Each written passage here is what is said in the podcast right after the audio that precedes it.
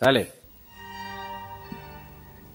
Nadie te puede dar libertad, nadie te puede dar igualdad o justicia ni nada. Si eres un hombre, la tomas. Malcolm X.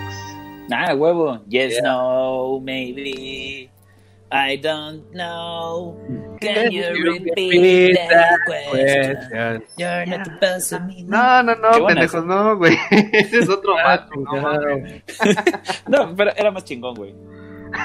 Este es el futuro, viejo. Ese mundo todo lo, ese güey todo el mundo lo conocía. A ver, dime cuándo has visto un meme de Malcolm X. Ay, Ninguno, güey, es que dicen que era muy X. no me falles en su lógica, dice. A huevo.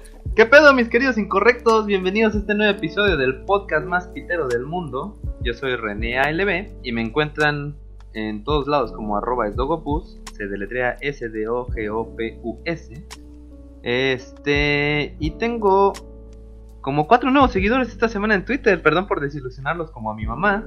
No escribiéndoles nunca. este. Hoy me acompaña uno de mis dos muchachos de siempre, eh, que cada semana se toma la libertad de robarse toda la información de Wikipedia. en micrófono está el Cale, en los controles y como adorno está Yayo el Tocayo. Por favor, preséntense, amiguitos. Pues ya, este, yo soy Calo Alcázar, arroba Calo Alcázar en Twitter y en Instagram, o este, o pues también buscan en Facebook, ya los voy a dejar entrar a mi Facebook. Y este. Hoy estamos que no cabemos en nosotros. Ah, perdón. Yayo, Mira. apúrate. El atascado le dicen, el atarantado. ¿Qué. Yo soy Yayo, me pueden buscar en Facebook Gaming como Juega Yayo Juega y en YouTube también como Juega Yayo Juega para ver ahí unos tops de videojuegos. Denle. A huevo. Y hoy estamos que no caemos en nosotros. Ah, bueno, nunca caemos en nosotros porque estamos bien pinches marranos. Este.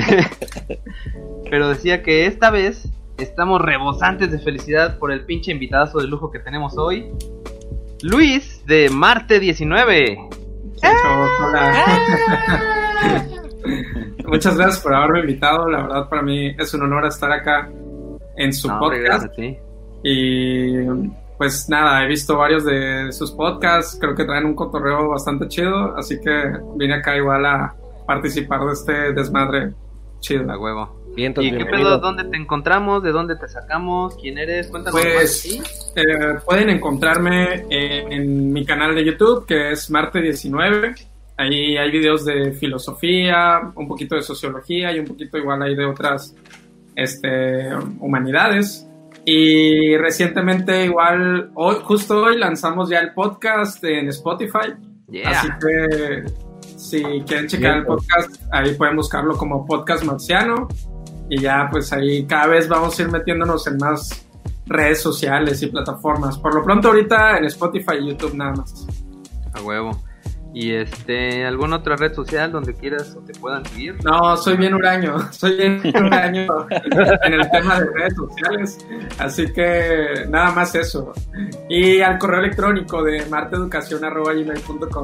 se Ah, güey, sí se me hizo súper extraño así de, oye, este, ¿cómo te contacto? Me sentí así como en el año 96. Mandándole correos a Mándame un correo electrónico. Estaba a punto de enviarte mi Metroflog, mi Hi-Fi o mi MySpace, pero A huevo. A huevo. Mira, Y este, no sé, la verdad, creo que todavía, sinceramente me rebasa el tema de tecnología, entonces, para mí como que YouTube abarca ya todo mi tiempo, eh, esfuerzo, digo, este, el tiempo libre que tenemos lo dedicamos a ese proyecto, y la verdad siento que si tuviera redes sociales, no, no sé, no sé en qué momento podría subir contenido, así que estoy haciéndome ese espacio. Ah, muy bien. Oye, ¿y por qué Marte 19 y no Júpiter 26? Pues mira, Plutón 31. como que la gente cree que hay una historia así súper chida detrás de eso y que una vez un amigo me dijo así de que, ah, de seguro es como Marte, el dios de la guerra, por la guerra contra la ignorancia. Y la verdad es que no, no tiene nada que ver con eso. Este, mi apellido es Martínez, entonces de ahí viene Mart. y la E es de educación. O sea, porque supuestamente mi canal iba a ser un canal educativo y en algún momento del camino pues eso se degeneró y, y pues ya terminó eh, siendo lo que es el día de hoy. Este, pero bueno, de ahí viene, de uh, Martínez y de educación. Entonces siento desilusionarlos, pero después de la historia, detrás de Marte 19. Son políticamente incorrectos. Exacto. Oye, Cale, ¿y dónde nos encuentran? Ah, ok, perdón. No, no, no, no, no. ¿A a dónde los encuentran? Cuéntame. Dale, dale, dale. Bueno, pues nosotros este, nos pueden encontrar principalmente en YouTube, donde hacemos transmisiones en vivo cada que nos acordamos. Porque este, tratamos de que sea un día en específico, pero a veces nos hacen cambiarlo este, las fechas. Pero nos pueden encontrar en YouTube como Incorrecto Podcast y pues nos pueden buscar en todas las plataformas de este, de streaming. Estamos en Spotify, en Apple Podcast, Google Podcast y en todas las demás que nadie escucha, pero por alguna reacción existen. Por alguna razón se suben automáticamente. Sí, sí. Ya hay un chingo. O sea, esa de Google Podcast yo no la conocía hasta hoy. Hoy avisé como que a la gente así de que, oigan, ya me pueden encontrar en Spotify. Y un montón de gente así empezó de que, ay, pero ¿y cuándo en iVoox? ¿Y cuándo en Google Podcast? Y así, güey. Esperen, Que a duras penas, cabrón. Sí, pero ahí es Spotify, Breaker y este iHeartRadio. Ah, en Deezer también estamos, ¿no? Ah, en Deezer sí es un también poquito estamos. más este, común. Pero pues básicamente Apple Podcast y Spotify. Así es. Y antes de empezar, quiero dar unos pequeños saludos que me pidieron a Lassie, el Lazarillo, este, que siempre me pide saludos y siempre se me olvidan. Y a Samir, que está enfermo. Y por aquí hay un par de mensajes. Cintia RG, hola Marte. Y Denise H, encontré este canal por Marte, gracias. No, estamos en la Tierra. Pues mira, hasta allá llegan las ondas hertzianas. Pero bueno, a lo que te truje, Chencha. ¿Qué es la libertad, mi querido Cale? Eh, No vamos a decir el intro ni nada ya. Ah, tienes razón. Ay, me digo que anda atarantadito, anda atascadito. Bueno, nosotros somos Incorrecto Podcast. Tan, tan, tan, tan.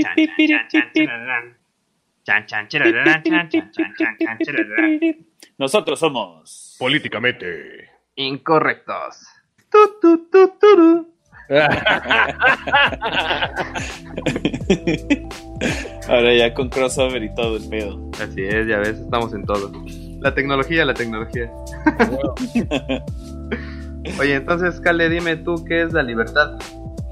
Ah, pues fíjate que la libertad es la capacidad humana de obrar según la propia voluntad. Muchas gracias, esto fue Políticamente. Tan, tan, tan. También pues, encontré La Por libertad ahí- de obrar. Que, pues sí, como dices, es, es hacer lo que tú quieras según la propia voluntad y de preferencia tratando de no afectar a terceros. ¿no? Ah, bueno, sí, ahorita este más adelante tengo por ahí una definición que da la este eh, la Comisión Nacional de no, este Internacional agua? de Derechos Humanos. No, güey, de derechos humanos. Pero ahorita la leemos, pero por lo pronto vamos a quedarnos con que pues la libertad es esa eh, capacidad humana de este actuar según sea tu voluntad. Y aquí digo, de por ahí ya empieza este algo algo bien interesante por la palabra capacidad, ¿no? porque este el primer debate con el que se encontraban varios ahí este filósofos pues es sí eh, la, la libertad es una condición este natural de los humanos, ¿no? Entonces es curioso porque la palabra capacidad habla de tener la posibilidad de hacer algo, ¿no? Este, tú tienes la, la capacidad de caminar, tienes la capacidad de ver, tienes la capacidad de escuchar. Hay gente que no tiene esas capacidades y hay gente que tiene más o menos capacidades dependiendo. Entonces, digo, desde ahí, desde, desde ese principio, eh, la palabra capacidad me llama mucho la atención, ¿no? Porque es como tener la potencia para, para actuar según tus convicciones. Claro.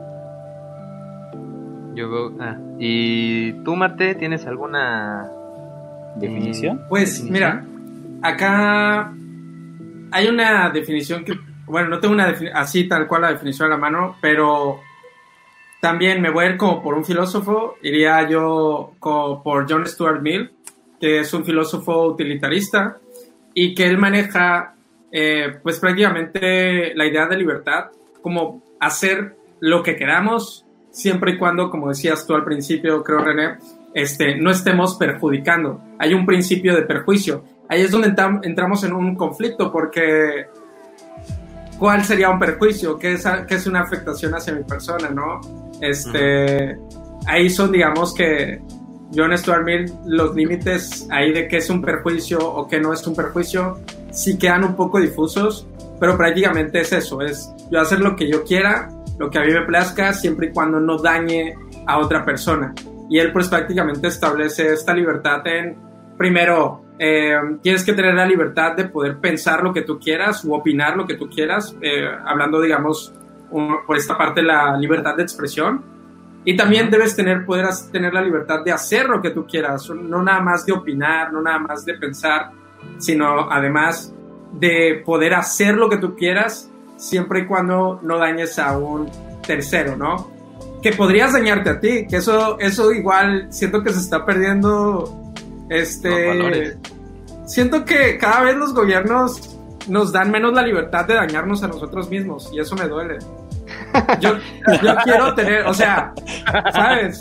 Este, yo, o sea, quisiera tener la libertad de, no sé, por ejemplo, ya entramos ahí temas, por ejemplo, de eutanasia, ¿no? Este, o sea, ¿por qué yo no puedo pedir una muerte asistida? Eh, ¿Por qué no tengo como ese derecho de, de morir dignamente si yo quiero? Entonces, entran en conflicto otras cosas que los gobiernos protegen. O sea, se supone que ahorita vamos a ver qué tanto los gobiernos deben proteger la libertad, pero también los gobiernos, por otro lado, por ahí dicen que deben proteger la vida. Entonces, ¿qué es más importante, la libertad o la vida? Yo creo que tiene que haber un momento en el cual tengamos que decidir. Para mí la respuesta es la libertad, sinceramente. Para mí es más importante la libertad que la vida. Este, pero no todos estarán de acuerdo. O sea, unos van a decir, no, güey, tú no tienes derecho sobre tu propia vida, solo Diosito puede decidir sobre tu vida. Yo así que, güey.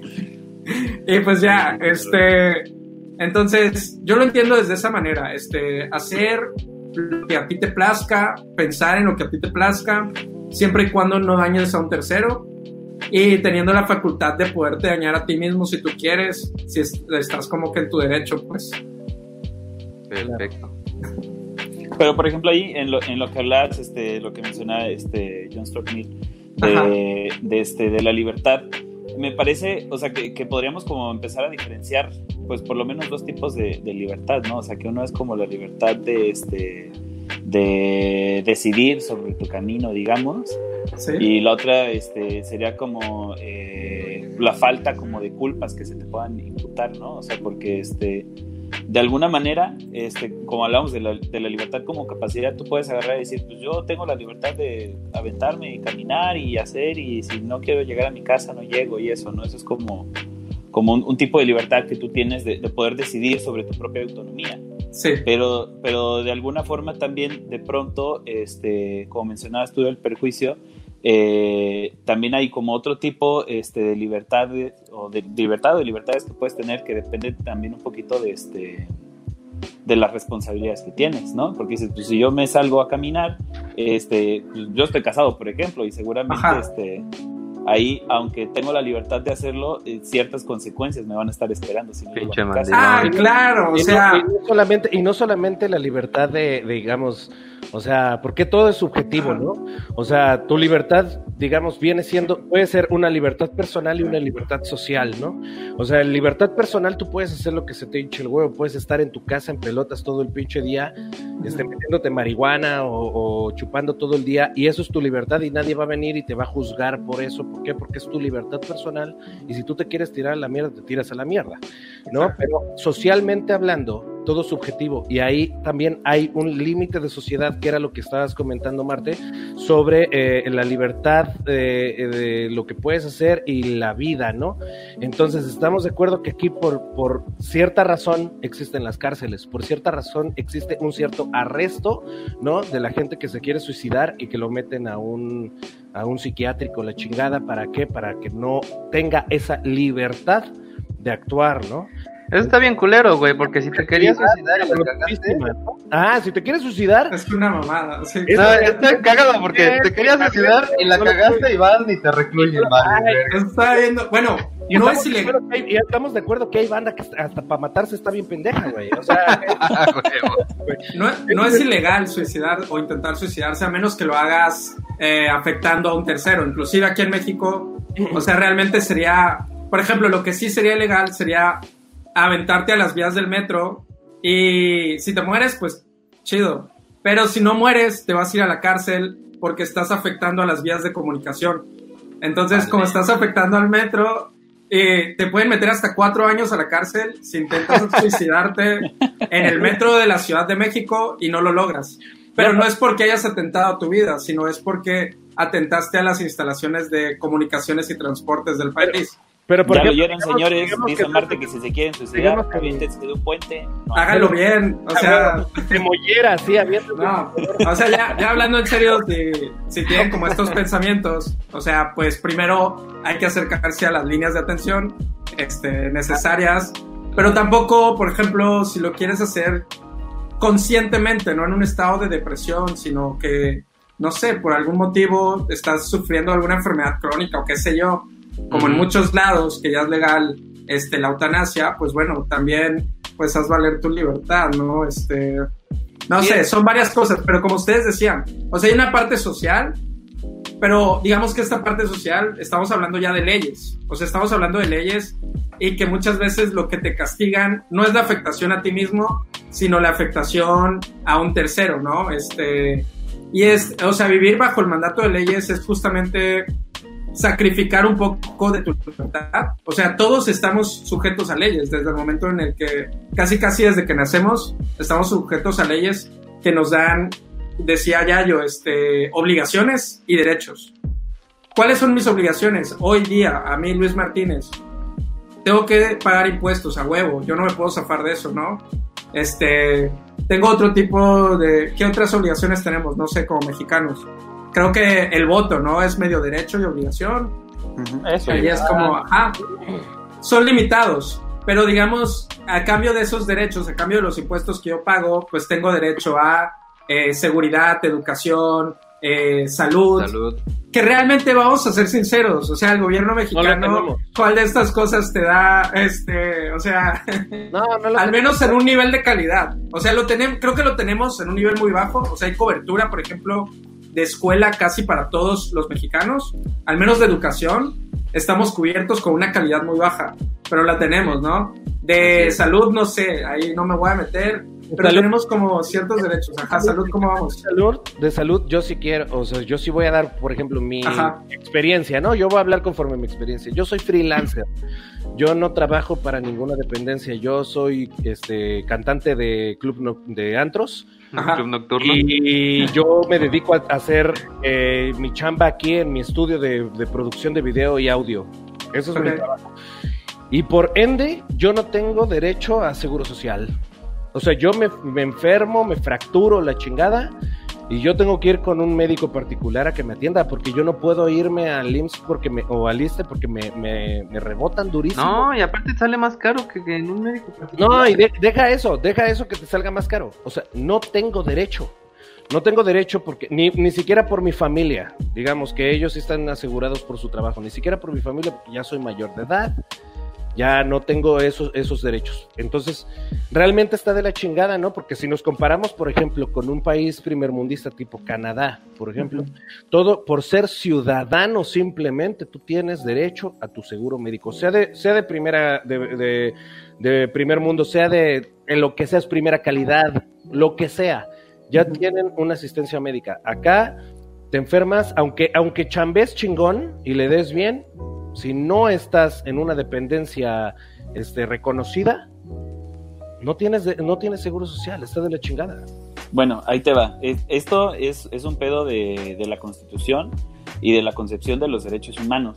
Porque en México, eh, este, hace, pues ya unos añitos, hace como unos 10 años yo creo, hubo todo un debate porque se estaba precisamente acomodando eh, la definición del derecho a la salud en la Constitución de México. Entonces, en ese sentido, eh, aquí en México lo que dice es que los mexicanos tenemos derecho a la protección a la salud. No tenemos derecho a la salud como mexicanos. El Estado no está obligado a hacernos saludables, está obligado a proteger nuestra salud. Y ese cambio de palabras es muy distinto porque es eso eh, proteger a la salud es no pues yo te doy vacunas yo te doy información yo te doy este eh, atención médica y ya con eso la hice si tú más bien es una asesoría médica ¿no? es una asesoría médica más que atención, exactamente. porque entonces lo único que yo hago es proteger la salud que tú ya tienes. El caso contrario por ejemplo eh, hacia los dos puntos. En Estados Unidos ellos no tienen derecho a la salud por eso no existe la salud este, pública en Estados Unidos, más bien este, todo, eh, toda atención a la salud es privada y este y pues todo Sí, exactamente. El Obamacare era una especie como de seguro popular. este, ajá. Este, pero pues valió pito, ¿no? Y el caso contrario a Estados Unidos o en el otro punto, pues están eh, países, por ejemplo, como este, como en Inglaterra, en donde no existe eh, la atención este, médica este, privada como tal. ¿Por qué? Porque eh, todos tienen derecho este, a la atención médica, ¿no? Entonces, este, pues son como distintas formas de ver la cosa, nada más que en México, pues el Estado en teoría no está obligado a darnos la salud o, o no tiene pena porque no seamos saludables, porque no tenemos ese derecho como ciudadanos, ¿no? Hablando de esta parte, creo que podríamos remitirnos como a el filósofo inglés Thomas Hobbes, que justamente hablaba del tema de cómo nosotros debemos de sacrificar un poco de libertad a cambio de protección de los gobiernos, supuestamente. Entonces, Thomas Hobbes lo que dice es, o sea, imagínate eh, los primeros Homo sapiens, cómo vivían, cómo vivían estos cavernícolas, vivían con la libertad absoluta, o sea, ¿cierto? Vivían sin leyes, sin gobiernos. Entonces lo que querías hacer, lo hacías, ¿no? Querías tu pinche cavernícola, la agarrabas de las greñas y te la llevabas a la cueva. Era, la, era la, ley del más fuerte, ¿no? Era la ley del más fuerte, exactamente. Entonces, él lo que dice es, güey, ese es el mayor grado de libertad que podía haber. O sea, el mundo de las cavernas es el mayor grado de libertad al cual podría aspirar un ser humano. Eso es lo que dice él. Pero él lo que dice es, el hombre es malo por naturaleza y por lo tanto, si tú le das total libertad, lo que va a hacer es eh, actuar de forma egoísta con esa libertad. Entonces, ¿qué, ¿qué, va a hacer? Va a robar, va a matar, va a ser la ley del más fuerte, ¿no? Este, casi, casi que el ser humano es como, y ahí viene esta frase de el hombre es el lobo del hombre. Él, justamente la cuña, el hombre es el lobo, el lobo del hombre el, hombre es el que chinga al, otro, ¿no? Al prójimo. Entonces, ¿qué dice, qué, dice Hobbes? Lo que dice justamente es, eh, esta vida era tan cruel, tan desagradable, ¿no? Imagínate, todo el tiempo tenías que estar como alerta, que no lo sabemos, él se lo está imaginando, ¿eh? No sabemos cómo era la vida en las cavernas, pero él se imagina que era tan desagradable, tan ruda, que lo que hicieron los humanos fue, oye, ¿sabes qué? Para llevar la fiesta en paz, entre todos vamos a elegir a un cabrón. Va a ser el cabrón más fuerte. Y ese cabrón le vamos a decir, le vamos a dar toda la comida, nuestra comida. Haz de cuenta de lo que yo como, yo le voy a dar un poquito. Tú de lo que tú comes, dale un poquito. Tú de lo que comes, dale un poquito. Todos vamos a alimentar a este cabrón. Y cuando haya un conflicto, si a mí alguien me roba, yo le voy a ir a decir a este cabrón y le voy a decir, oye, ¿sabes qué? Me robó Cale. Pártele su madre. Pártele su madre, güey. Corre, Cale. Y entonces, digamos que se empieza a configurar eh, los primeros gobernantes, ¿no? O sea, el primer gobernante debió haber sido un cabrón así súper mamadísimo que instauró, instauró el orden. Y entonces, haz de cuenta, todos le pagamos con un poquito de comida, que digamos iban a hacer los impuestos o por decir algo. Y este cabrón lo que se encargaba era que todos estuvieran en orden. Ey, no se roben, al que robe lo madreo. Este, y es lo que hace ahorita los gobiernos. Al poder. Exactamente, entonces lo que hacen los gobiernos ahorita es, hey, al que robe lo meto a la cárcel. O sea, no me lo va a madrear, pero lo va a meter a la cárcel. Al que viole lo, meto a la cárcel. Al que haga esto lo, lo meto a la cárcel. Pero ¿qué tuvimos que hacer nosotros como ciudadanos? Tuvimos que sacrificar un poco de nuestra libertad porque entonces ah, este güey, o sea, yo ya no puedo hacer lo que a mí me plazca porque estoy sujeto a una ley. Yo estoy sujeto a una ley que me va a castigar con cárcel, o que me va a castigar con, con multas o lo que sea. Y además tengo que pagar impuestos al Chile. O sea, tengo que pagar impuestos a un cabrón o al gobierno para que me cuide a cambio de justicia, a cambio de educación, a cambio de salud, ¿no? Yo tengo que pagar impuestos a huevo. Y además me tengo que sujetar a las leyes a las que se supone que se sujetan todos, sacrificando un poco de mi libertad a cambio de que alguien me cuide, de que alguien cuide mi seguridad. Y entonces lo que Hobbes decía era justamente esto. La libertad, la seguridad, derechos también, todo. Exacto, que, que, cuide mi propiedad privada, ¿no? Derecho a la propiedad privada, que nadie me robe. O sea, ahí está, ¿no? Este, cuida mi propiedad privada, cuida mi seguridad, que son mis derechos, y este, es un poco sacrificando con el contrato social un poco de mi libertad a cambio de, ah, de seguridad. Aquí va, aquí va. Una vez más, a ver, nosotros sacrificamos nuestra libertad por miedo. Es lo que dice Hobbes, así. Sacrificamos nuestra libertad absoluta porque tenemos miedo a que alguien nos robe, a que alguien nos viole, a que alguien nos mate, sin, eh, si no hubiera leyes. Entonces, ahí la dejo con Hobbes, no sé cómo, cómo ves tú ahí. Sí, pues de hecho también eh, estaba leyendo otro cabrón que se llamaba Robert Filmer, pues que hablaba exactamente de eso, que una libertad, eh, que, que, a él le gustaría o estaría chida una libertad en la que todos hagan lo que quieran, vivanlo como les plazca y pues no estar atados a ninguna ley. Eh, pero también creo que las libertades se ganan eh, en cuanto a que pongamos un ejemplo bien fácil. Como está la cosa ahorita en México, este, pues por la forma en la que nos estamos moviendo los mexicanos, eh, obviamente nos están haciendo que no podamos salir todavía porque se ha alargado la cuarentena, etcétera, ¿no? El gobierno nos ha estado teniendo que limitar la libertad en este caso. Este, hablando de otras libertades, tengo una bonita anécdota de libertades que encontré en otro lugar eh, y que por, por pendejos aquí en México no las tenemos. Hace un tiempo tuve la oportunidad de hacer una eh, estancia de investigación en las Canarias y pues para empezar allá la gente se alimenta bien, todo el mundo tiene buen cuerpo, acá las morras bien chidas, los vatos bien ricardos, güey, ¿no? Entonces, allá en la playa, este, toda la gente pues va así a solearse, güey, las mujeres andan toples, los vatos, digo, las mujeres también andan en tanga, bueno, también vatos, supongo. Y pues nadie los está acosando, güey, nadie los está molestando. O sea, a mí, güey, se me quedaron viendo feo cuando les empecé a sacar fotos. Qué No, pero, pero la neta. no, este, la neta es que a lo que voy es que si, si fuéramos mucho más educados y respetuosos aquí, pues tendríamos muchas otras libertades, ¿no? Que, que no nos ganamos pues, por pendejos. Y como tú decías en uno de tus videos, Marte, este, pues también para el gobierno es más fácil limitar la libertad que educarnos para hacernos más libres. Yo creo que este ahí digo antes como de seguir avanzando eh, pues tenemos que hacer esta distinción, o sea que realmente hablar de una libertad eh, única, pura y, este eh, ¿cómo se dice? omnipresente, pues no, no es real, ¿no? Más bien tenemos que hablar de libertades porque este, la capacidad que tengamos para hacer cada una de las cosas es una pequeña libertad que conforme se van juntando y conforme vamos acumulando como individuos vamos a tener mayor o menor libertad de hacer las cosas que nos pegue la chingada gana, ¿no?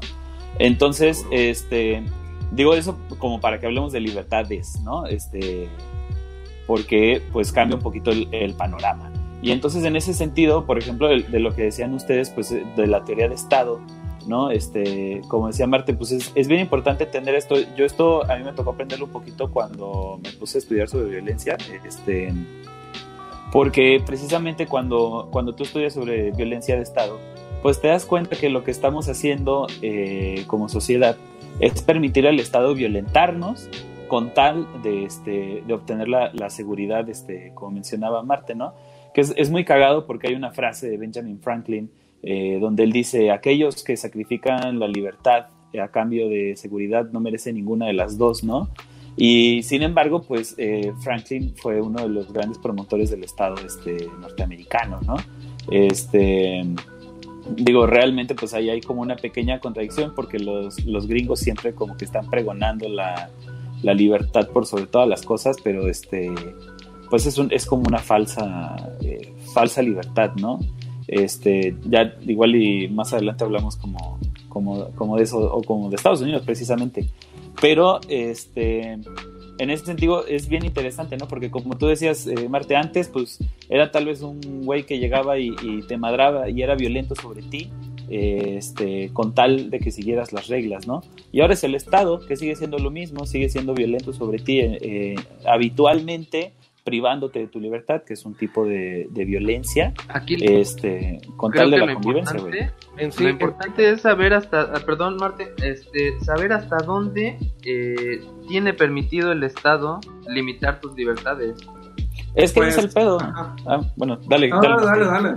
Pues, dale, Caleb, dale, dale. No, lo, lo único que yo iba a decir era precisamente eso, que este, o sea, se supone que tú haces un contrato este, con quien te va a asegurar esa, esa estabilidad, ¿no? En este caso con el Estado. Hay un contrato firmado, que es una constitución y varias leyes aledañas, eh, en las cuales se dice hasta dónde puede y hasta dónde no puede el Estado, ¿no? Y entonces el pedo viene cuando se rompe eh, el trato, ya sea porque el Estado no te está dando lo que la estabilidad que te prometió dar con tal de la libertad que está sacrificando o porque se están pasando eh, de, las atribuciones que tienen con, con, este, con el nivel de violencia que pueden ejercer, ¿no? Y ejemplo muy claro está ahorita lo de George Floyd en, este, en Minnesota, ¿no? Donde fue un, abuso de, de, las capacidades del Estado para violentar a sus ciudadanos. Bueno, justo, o sea, creo que ahí va con, justo mi comentario con lo que dice Caleb o sea, ¿qué debe hacer un gobierno? Eso tendríamos que preguntarnos nosotros. O sea, porque a veces desde que nacemos estamos bajo un gobierno, ¿no? Pero tenemos que pensar que no, la condición humana no siempre fue así, no siempre existieron los gobiernos. No siempre existieron. Y podríamos regresar. Sí, bueno, sería difícil, pero casi casi que si quisiéramos podríamos proclamar un estado anárquico donde no existiera ningún gobierno. O sea, no es imposible. Y la gente tiene que saber que no es imposible vivir sin gobiernos. Hubieron generaciones que, que así vivieron, ¿no? Obviamente hace mucho tiempo, pero bueno, a lo que vamos es, hicimos nosotros un contrato social con los gobiernos, donde les dijimos, ¿sabes qué? Tú vas a ser el único que vas a poder ejercer violencia de forma legal, porque es así, los gobiernos tienen el monopolio, el monopolio de la violencia, son los únicos realmente que legalmente podrían tirarle un tiro a alguien, digo, hablando ya digamos en situaciones donde no está en tu casa el ladrón o algo así, que ya en algunos estados se está legislando para eso, pero en Estados Unidos, bueno, ahí sí puedes como proteger tu propiedad. Eh, bueno, quitemos eso, pero digamos, legalmente el quien, quien tiene el monopolio de la violencia es, el gobierno. Este, entonces, ¿qué debe de proteger un gobierno? Tiene que proteger, y acá me voy a ir a eh, ¿cómo se llama este? A Thomas, no, no, no, a Hobbes, a John Locke. John Locke decía, el gobierno te tiene que dar, proteger tres cosas. La vida, la libertad y la propiedad. Él no metía educación, no metía propiamente salud, no metía, güey, te tienen que dar tu casita del Infonavit, además te tienen que dar tu seguro para la vejez. No, a ver, tres cosas. Tienen que proteger tu vida, tienen que proteger tu libertad y tienen que proteger tu propiedad privada. Entonces, eh, han habido otras atribuciones que le hemos pedido al gobierno. Oye, ¿sabes qué gobierno? Cuando yo me enferme, cuídame, ¿no? Eh, dame un hospital al que pueda llegar. Oye, ¿sabes qué gobierno? Eh, edúcame. Que eso es don y maldición, ¿eh? También, porque es, ok, nosotros tal vez no lo pedimos, lo instauraron. La verdad, estoy yo totalmente en pro de la educación pública, pero también tenemos que entender que todo esto que nos dan los gobiernos lo hacen desde una forma también que les es conveniente. O sea, te voy a educar, pero con los valores que yo quiero, ¿no? Claro. No te voy a educar como tú quieres, te voy a educar como yo quiero. Entonces, este, bueno, nos dan estos derechos. Y luego lo, lo siguiente sería ver si realmente lo estamos obteniendo y hasta qué punto tenemos para romper el contrato social. Porque tanto como Thomas Hobbes, que hablábamos hace un momento de él, como John Locke, pues también dicen, o sea, oye, si tu gobernante no te está dando lo que prometió que te iba a dar en el contrato social, a la verga con él, o sea, ¿sabes qué? rompe el contrato social y necesitamos otro gobernante. Haz una caravana de vehículos. Exa- o sea, pero digamos. Vete a parar a Plaza Lerdo. tenemos el derecho a la desobediencia. Tenemos el, des- el derecho a que... ¿Por qué? Porque el gobernante no está cumpliendo. Si el, el gobernante no está cuidando mi libertad, si el gobernante no está cuidando mi vida, si el gobernante no me está dando seguridad, que yo creo que aquí en México pues tenemos un problema grave de eso. O sea, no tenemos ni seguridad. Ya desde ahí, ya desde ahí estamos cagados, güey. No hablemos de educación, no hablemos de, de salud, o sea, desde seguridad, güey. Desde seguridad también me pueden matar y las probabilidades de que haya justicia y agarren al asesino son menos del 4%. Sí. O sea, eso son estadísticas en México. ¿Y sabes qué está pasando? Que entonces la gente está rompiendo el contrato social y lo que estamos viendo son linchamientos. No sé si han tenido oportunidad de ver noticias o también hay videos de linchamientos en Puebla, Sí. de linchamientos Sí. y son sobre todo en comunidades eh, donde el gobierno es una, es casi casi el consejo de ancianos de una comunidad indígena. Pues es Donde dicen, ¿sabes qué? La policía no nos está protegiendo, nosotros nos vamos a proteger. Y Es cada vez, ajá, sí, me prácticamente de lo que estás hablando, perdón, antes de, perdón Sí. por interrumpirte, es No, prácticamente lo que sucede en esta, en esta situación eh, de Canoa. No sé si vieron la, la película o se enteraron. ¿No? Eh, eh, Canoa, bueno, trata sobre una comunidad indígena en la Sierra de Puebla. Sí, unos estudiantes van a hacer una expedición, les gusta andar acampando y van a hacer una expedición y de repente en un poblado indígena de, de de Puebla les agarra un chubasco y se tienen que resguardar de la lluvia, ¿no? Resulta que se hacen buen amigo del o conocido del que del, del canciller o del gobernante de ahí de esa comunidad indígena, ¿no? Eh, del presidente municipal, digamos, ¿no? Entonces este güey les dice, no, pues cámara, te voy a, les voy a prestar una casa que es mía, ¿no? Para que ahí pasen la noche y al siguiente día se vayan. Pero pues resulta que este cabrón, ¿no? Del gobernante era bien ojete y exprimía a la sociedad indígena y les robaba y les quitaba y les cobraba impuestos por sus tierras y todo así culerísimo, culerísimo. Entonces, ¿qué pasa? Que en la noche, ya cuando los estudiantes están, están durmiendo, cabrón, va la comunidad indígena y le prende fuego a la casa, güey. Y empiezan a linchar a estos, a, es- a estos este, estudiantes, a estos chavos, güey, porque pensaron, la comunidad indígena pensó, güey, que, es, que este güey estaba ya llamando a su gente, güey, para oprimirlos todavía más de lo que ya estaban, ya, sí, de lo que ya estaban, güey. Entonces dicen, ya llamó refuerzos, ne, la chingada, vamos a tronárnoslos ahorita. De los cuales, de todos los chavos que iban, no recuerdo el número, sinceramente, güey, sobrevivió uno, que fue el que cuenta la historia, de lo cual se narra y se hace la película de, bueno, el documental más bien de Canoa. Eso es- yo creo que es un ejemplo muy, muy claro de lo que puede efectivamente suceder en las comunidades indígenas, que además son ultra mega territoriales. Y digamos que dentro de sus costumbres, eh, para una sociedad ya tal cual como una, como una ciudad, una metrópoli o lo que sea, se pueden considerar de cierta manera ignorantes, ¿no? Pero la, el gobierno se aprovecha de, güey. Sí. Y con- por lo mismo de que son ciertos ignorantes, ¿no? Su praxis para justicia, si el gobierno no se las da, es la violencia. ¿Por qué? Porque estamos de acuerdo que ellos traen arrastrando, güey, años, generaciones, güey, de qué de banda que se tuvo que estar eh, defendiendo de otras tribus indígenas, güey, que buscaban ir y, y- y amedrentar, güey, o conquistar, cabrón. Entonces, sí está, este, este ejemplo, si no han visto este documental, véanlo, está increíble, güey. Ya, ¿para qué, güey? Ya me lo contaste todo, vale, ver. No, pero vaya, son de los documentales que, aunque se cuenten, vale la pena verlos, ¿ves? No, pero fíjense que no algo bien importante de algo bien importante de estos lugares es que eh, la gente tiene como lo que en urbanismo le llamamos como centro de barrio, o sea, esta gente está bien amalgamada, todos se conocen, eh, Además- entonces en caso de cualquier problema que tienen, pues es muy fácil que ellos se pongan de acuerdo, pues porque todo mundo está en contacto de cierta manera, ¿no? Claro. Es correcto. Sí, y, y- y, o sea, y, y ahí también muchas personas, a lo mejor como ya yo, de, de la historia que nos está contando el documental, pues muchas personas podrían decir, ah, pinches indígenas, ah, pinches culeros, son unos mierdas, ya quemaron a los chavos. Muchas personas se podrían ir como por esa, juzgar, ¿no? De esa forma fácil, pero yo creo que nadie, bueno, muy pocas personas, a menos que seas un sociópata, quiere ejercer violencia sobre su prójimo.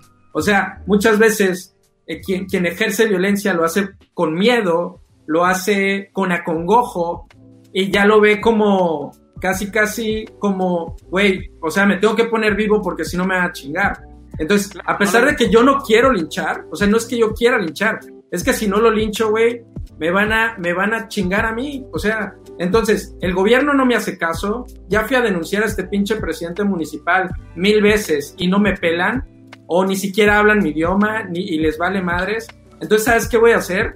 ¿Sabes? Lo que yo tengo bajo mis herramientas, romperle su madre. Y, no lo voy a hacer por cabrón, sino que tengo miedo de mi patrimonio, de mi familia. las autodefensas, tal cual. O sea, los grupos de autodefensas que se formaron en Michoacán, en Guanajuato, fueron güeyes que estaban defendiendo muchas veces a su población de narcotraficantes. ¿Por qué? Porque el gobierno no les hizo caso. El gobierno decía, no, ¿y sabes qué? Se llevaron a mi hija, me la secuestraron, se llevaron ya a mi hijo, este, lo tienen plantando amapola allá en la sierra, obligado. Entonces tienen de esclavo a mi hijo, ya prostituyeron a mi hija. ¿Qué pedo, güey? ¿Cuándo vas a actuar? El pinche gobierno no actúa y además muchas veces está coludido. Entonces, ¿sabes qué dices? A la chingada. Nos vamos a armar todos los padres de familia y aquí cerramos el pueblo. De una vez. Eh, y, y, luego nos quejamos de que no, güey, así, no, ¿con qué derecho? No se vale. Pero sinceramente siento que tenemos que ser como más exigentes con nuestros gobernantes para decirles, oye, ¿sabes qué? Queremos vivir en un lugar donde tengamos seguridad, donde tengamos esto y esto y esto y lo otro. Así, con gusto pago mis impuestos, ¿no?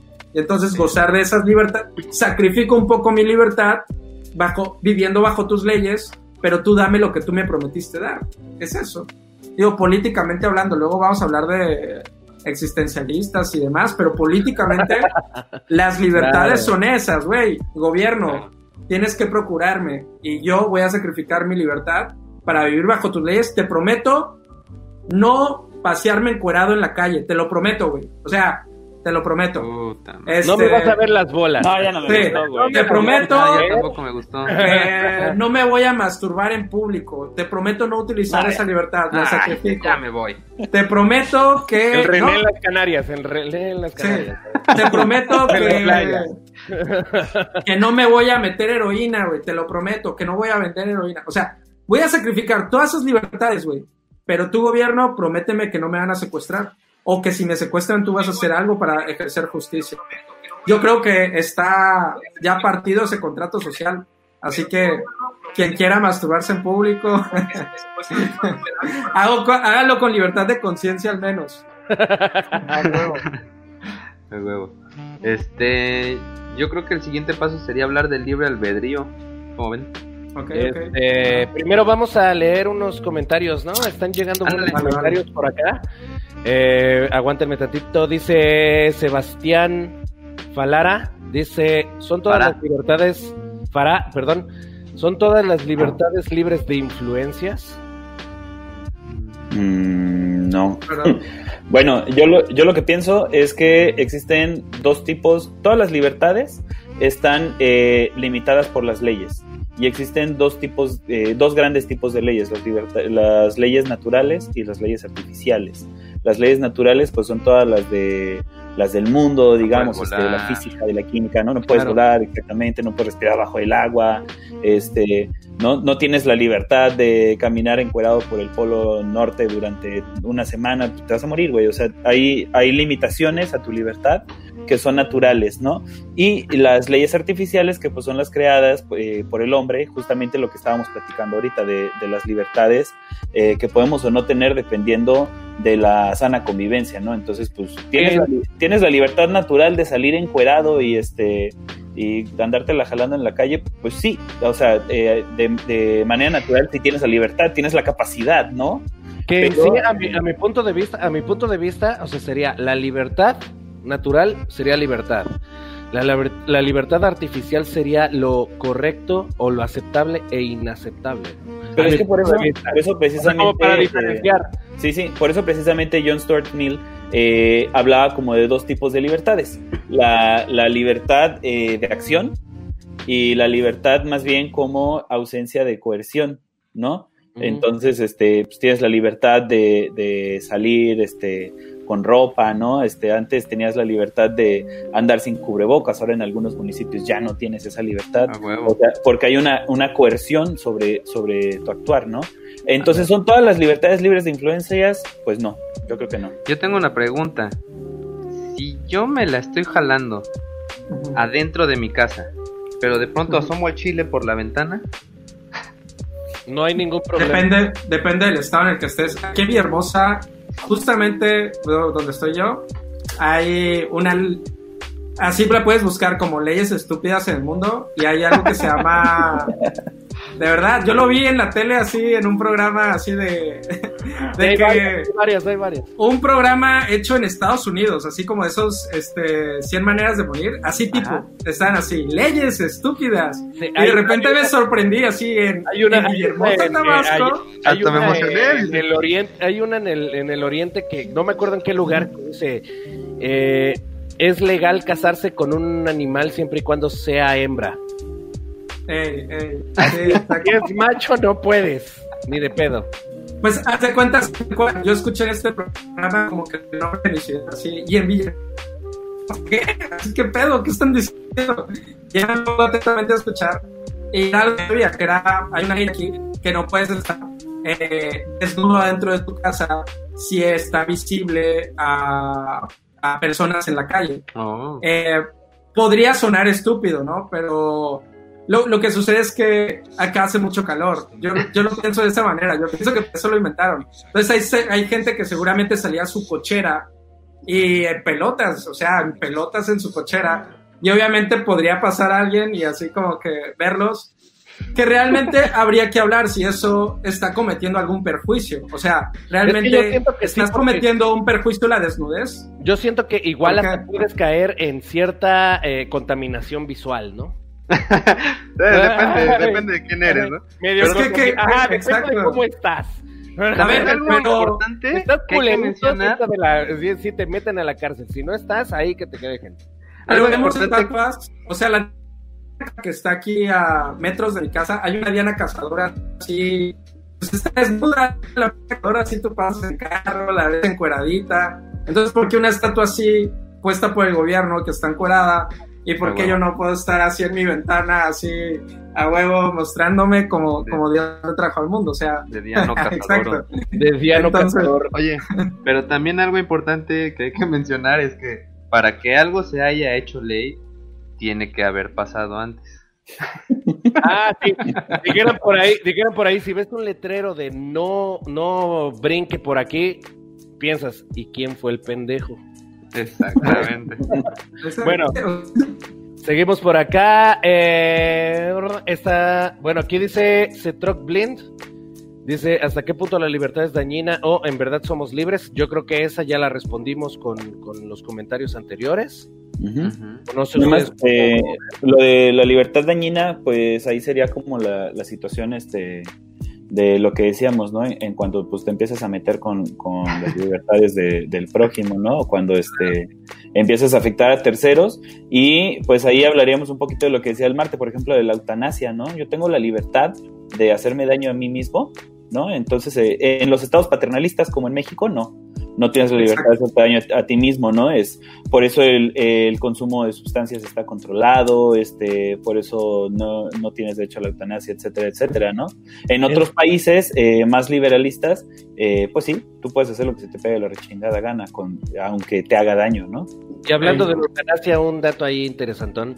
Sacaron una madre que se llama, que, le, que están pensando en, en volverla legal, que se llama Eutanasia Coaster. No sé si lo han visto. Es una Era- es una roller coaster donde tú entras ah, roller coaster, ajá, que tiene, que tiene. No mames, lo dije de mamada. Sí, güey, es una montaña rusa, ¿sí? Que tiene loops y los loops cada vez van, van haciéndose más pequeños. Entonces te van cortando el oxígeno Sí, conforme los loops van pasando, güey. Ya los últimos loops, tú estás inconsciente y al momento de terminar el coaster, tú ya estás muerto.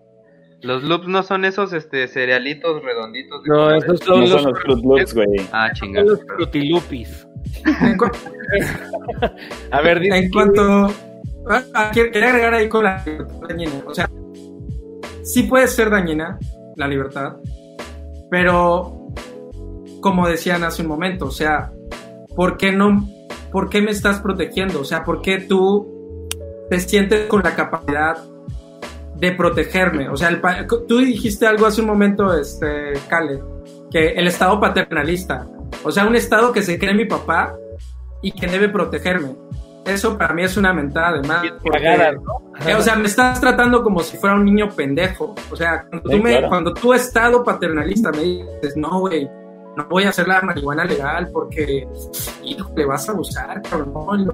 a de huevón, así, moto todo el día. Y a ti qué chingados, o sea, aquí, ¿qué me estás protegiendo? ¿Quién te crees tú para protegerme? O sea, tú senador o tú diputado, ¿crees tener mayor sabiduría que yo? Y que yo soy un pendejo y que no sé decidir por mí mismo si me puedo meter o no marihuana. Perdón, pero, güey, legisla para los niños. Si quieres, protege a la niñez. Yo ya soy un cabrón que ya tengo derecho a meterme lo que chingados quiera. Y ahorita también nos podríamos ir a libertad de mercado si quieren. O sea, de, güey, Sí, podemos ya, vender, ya, todo, ya. podemos- las empresas tienen derecho a vender de todo. Y aunque a mí me caga el libre mercado, o sea, pienso que genera mucha desigualdad. Aún así siento que, güey, Ayn Rand o Milton Friedman cuando dicen, o sea, al menos esos güeyes son congruentes diciendo, güey, vende de todo, aunque sea cocodrilo y la gente se va a morir, o sea, la gente debe entender en cierto momento que esta madre es un veneno. Veneno para rata venden. Y la A gente se huevo. está todo el tiempo con veneno para rata, ¿por qué no lo hacen ilegal? Entonces, Claro. piensan que todos somos unos pendejos, es la verdad, así nos trata el gobierno y no sé, güey, a mí me molesta. como, como- como en la película Los que de se mueren con veneno para ratas y son pendejos, pero no piensan. como, como la película de Naked Lunch, ¿no? Que se drogaban con veneno para cucaracha. A huevo. Pero, Pero- pues, ¿no? Pero fíjate que, por ejemplo, hace rato mencionabas tú este, a, a Hobbes, ¿no? Que este, diciendo que este que todas la, el hombre nace malo por, por naturaleza. Y Ajá. estamos como con el típico debate de este, siempre eh, todos van a citar a, a Hobbes contra Rousseau, ¿no? Porque Ajá. Rousseau decía exactamente lo contrario, que el hombre nacía bueno por naturaleza y era más bien la Y sociedad, la la que lo iba- lo corrompe. lo claro. que lo iba corrompiendo, ¿no? Entonces, a mí me, me parece curioso porque ambos hablan como del inicio del hombre y del efecto de la sociedad, pero de alguna manera sí podríamos ver como, como una especie de, de maduración, donde tal vez de pronto este, los niños no tienen, eh, no entienden eh, las consecuencias de sus actos y entonces pueden ser eh, más egoístas y pueden ser, eh, ser como más violentos y, y, este y porque no entienden eh, las consecuencias, ¿no? Y entonces en algún momento pues tiene que llegar el papá y decirle, oye, eso no puedes hacer, ¿no? No, no puedes agarrar y, y ponerte este, a morder a tus compañeros, no te puedes andar ahí este, eh, meando en medio del salón, no sé, ¿no? Este, pero el problema es que como sociedad, todos, todos, todos estamos igual. Ahorita se fue el nombre de- de- del autor que decía que el problema es que, que el anarquismo no puede llegar porque no habemos sociedades maduras, no hay ninguna sociedad que sea mayor de edad, ¿no? Todos somos unos mocosos ahí prepubertos andando corriendo este, este, por todos lados y no hemos como logrado entender esa, esa este, importancia de la, de la convivencia o del, del auto, de la autorregulación, ¿no? Entonces, en ese sentido, hay tantos estados paternalistas porque en el momento en el que abren la puerta, pues todos salen y hacen su desmadre, ¿no? Entonces, lo primero que tendríamos que hacer es tratar de llegar como sociedades a ser una sociedad mayor de edad para eh, no erradicar el Estado, sino erradicar la necesidad de tener un Estado. Esa es la Ahora, verdadera anarquía. la Pero es, que, pero es que al Estado no le conviene, perdón, al Estado no le conviene educar a, Claro. a la Pues no, sociedad. porque va a desaparecer, güey. no, no, no tanto porque va a desaparecer, sino por ahí estaba, no me acuerdo dónde escuché, que eh, eh, la ignorancia es la base de la felicidad.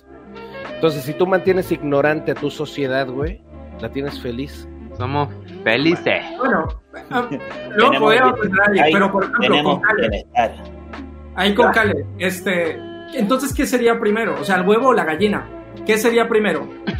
doy libertad a los ciudadanos y que ellos vayan aprendiendo a prueba y error con esa libertad, o primero tengo que ver que estén maduros y luego les doy las libertades. Para empezar, si tengo que ver que están maduros y luego les doy las libertades, ¿quién va a decidir que estamos maduros? O sea, dime quién de los gobernantes es ese pinche rey sabio que decide, ah, huevo, los mexicanos ya son maduros, vamos No, a darles vamos a dejar, vamos a legalizar la marihuana. O sea, no va a venir eso. O sea, tal vez primero debamos dar las libertades, aunque sea peligroso, y tendremos que afrontar los peligros que nos dan esas libertades, y luego, a prueba y error, nosotros como sociedad, darnos cuenta de, ok, esta libertad que nos dieron, la, la podemos manejar de esta manera. Entonces, ¿qué vendría primero? Esa sería como la pregunta Yo creo, no tengo la respuesta, ¿eh? Sinceramente no me siento como- con la respuesta, pero sí me, inco- me incomoda que alguien tenga que decidir cuándo la sociedad está madura o no está madura. Porque yo no sé quién es ese pendejo. Y, o sea, ¿quién va a decidir? López Obrador va a decidir. Ya están listos. yo, yo sí tengo, No, tengo opinión, pero René quería hablar. Entonces, Sí, pues va un poco de la mano con lo que yo comentaba hace rato, ¿no? Eh, yo creo que eh, se tiene que hacer, como comentaba hace rato, eh, nos tenemos que ganar las libertades y, y así como tú dices, pues tal vez dejar que las cosas estén ahí y a, a base de prueba y error y tal vez decir, ah, bueno, pues este sí, aquí se pueden, este, no sé, a solear toples, ¿no? Ajá. pero pero pues poner digamos en este caso que la policía esté bien al pendiente y cuando un pendejo haga alguna pendejada pues que la gente vea que hay una repercusión de su acto el problema en, en países como el nuestro donde pues papá nos da de comer el papá gobierno nos da de comer y nos hace todo en la mano nos da todo en la mano es que aparte aquí la pinche ley no se respeta o sea aquí tú ves a los putos policías hay un video por ahí de un policía que se está agarrando a madrazos con un con un este taxista y está rodeado por todos los niños de una secundaria y el taxista le parte su madre al policía. Bien ahí, ¿eh? Muy bien Ah, ahí. güey.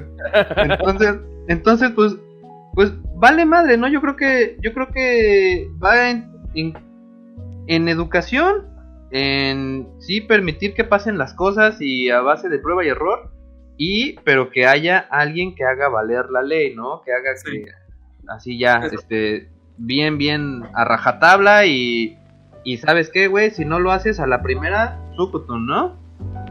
Fíjate que yo, por ejemplo, la percepción que tengo es un poquito distinta. Este, para Ericsson existen este, tres niveles el de los celulares? Sí, güey, Sony Ericsson. A huevo. Eh, existen tres niveles del entendimiento de las reglas, el nivel este preconvencional, convencional y postconvencional. Entonces, en general, este, el nivel preconvencional es cuando tú no entiendes eh, que existen las reglas, no entiendes de, de la importancia este, de las reglas, ¿no?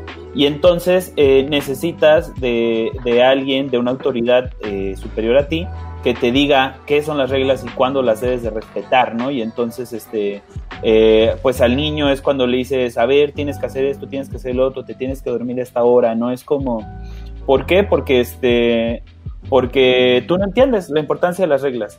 El nivel convencional es más bien cuando eh, tú ya entiendes que existen reglas, ¿no? Y entonces, aunque en ese momento tú vas en tu coche y en ese momento no está el, la policía alrededor o no hay cámaras y, ni radares, tú dices, no, pues no me voy a pasar el alto porque si me lo paso, eh, pues puede venir un coche y, y, nos estampamos, o, ¿no?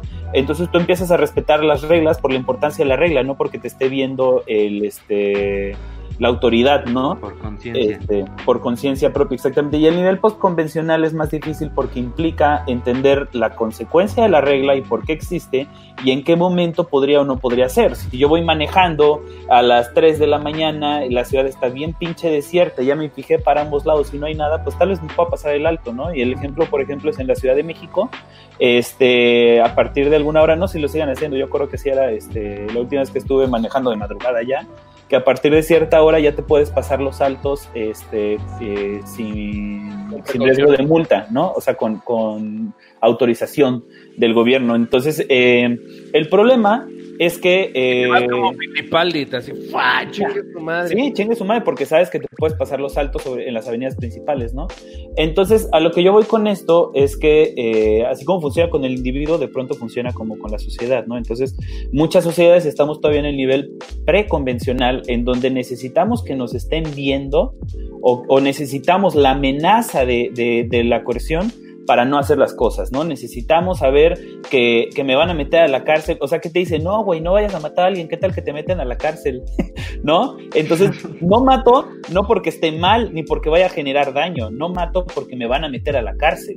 Entonces, ahí, ahí hay, una, hay una amenaza del, del, gran hermano que te está viendo, ¿no? ¿Por qué digo esto? Porque yo creo que ahí, este, respondiéndole a Marte, eh, yo creo que lo que tendríamos que hacer precisamente es lo mismo que pasa con un niño, ¿no? O sea, tú con tus hijos, eh, pues les vas enseñando las reglas y llega un momento en el que ellos tienen que empezar a decidir sus propias reglas y llega un momento en el que por autodeterminarse se van a partir la madre y entonces tú vas a dejar que se parta la madre y le dices, ya viste pendejo, pues te caíste porque tú corriste, decidiste correr aquí y, este, y te tropezaste, ¿no?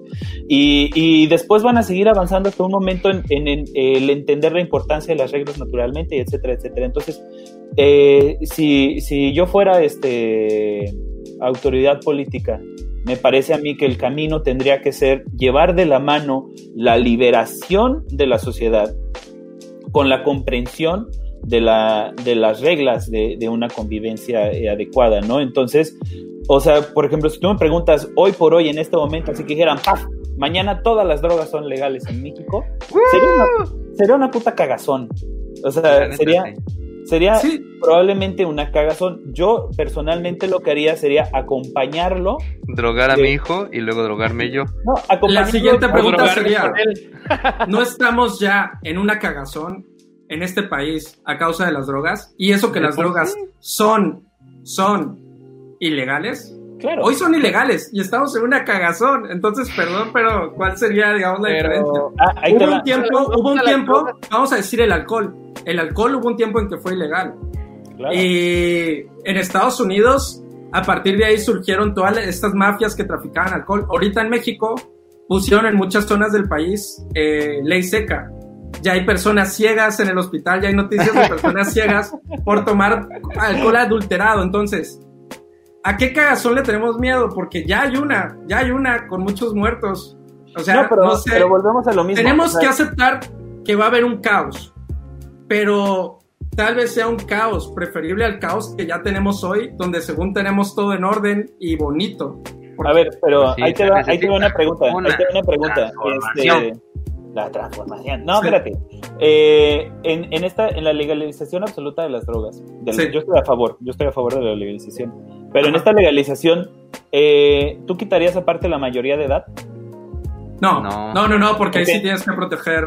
Ah, porque ahí va, ahí va, ahí sí pongo yo una diferencia. Es una diferencia. Se, se supone, se supone, a ver, ¿por qué hay un, por qué hay para empezar un tema de mayoría de edad o no hay un tema de mayoría de edad? Se supone Porque que hay estudios científicos, yo les creo a los científicos, que dicen que bueno, la maduración del cerebro y el, y el individuo viene aproximadamente a los 18 años. Ah, yo les digo eso si quieren. Ok, va, ahorita, ahorita, ahorita lo, lo, Y en Estados Unidos, por ejemplo, te dejan beber hasta los 21, ¿no? Sí. Entonces ahí más o menos van las edades de la maduración del cerebro. Lo que yo digo es, cuando ya tu gobierno me estás diciendo que ya tengo un cerebro que está preparado para tomar las mejores decisiones para mí, pues entonces ya dame esa libertad. Ahora, si yo soy todavía un niño de 7 años, efectivamente no debería tener acceso ni poder comprar drogas, a como hoy día un niño no debería tener acceso a alcohol, a como hoy día bueno. un niño no tiene acceso a tabaco.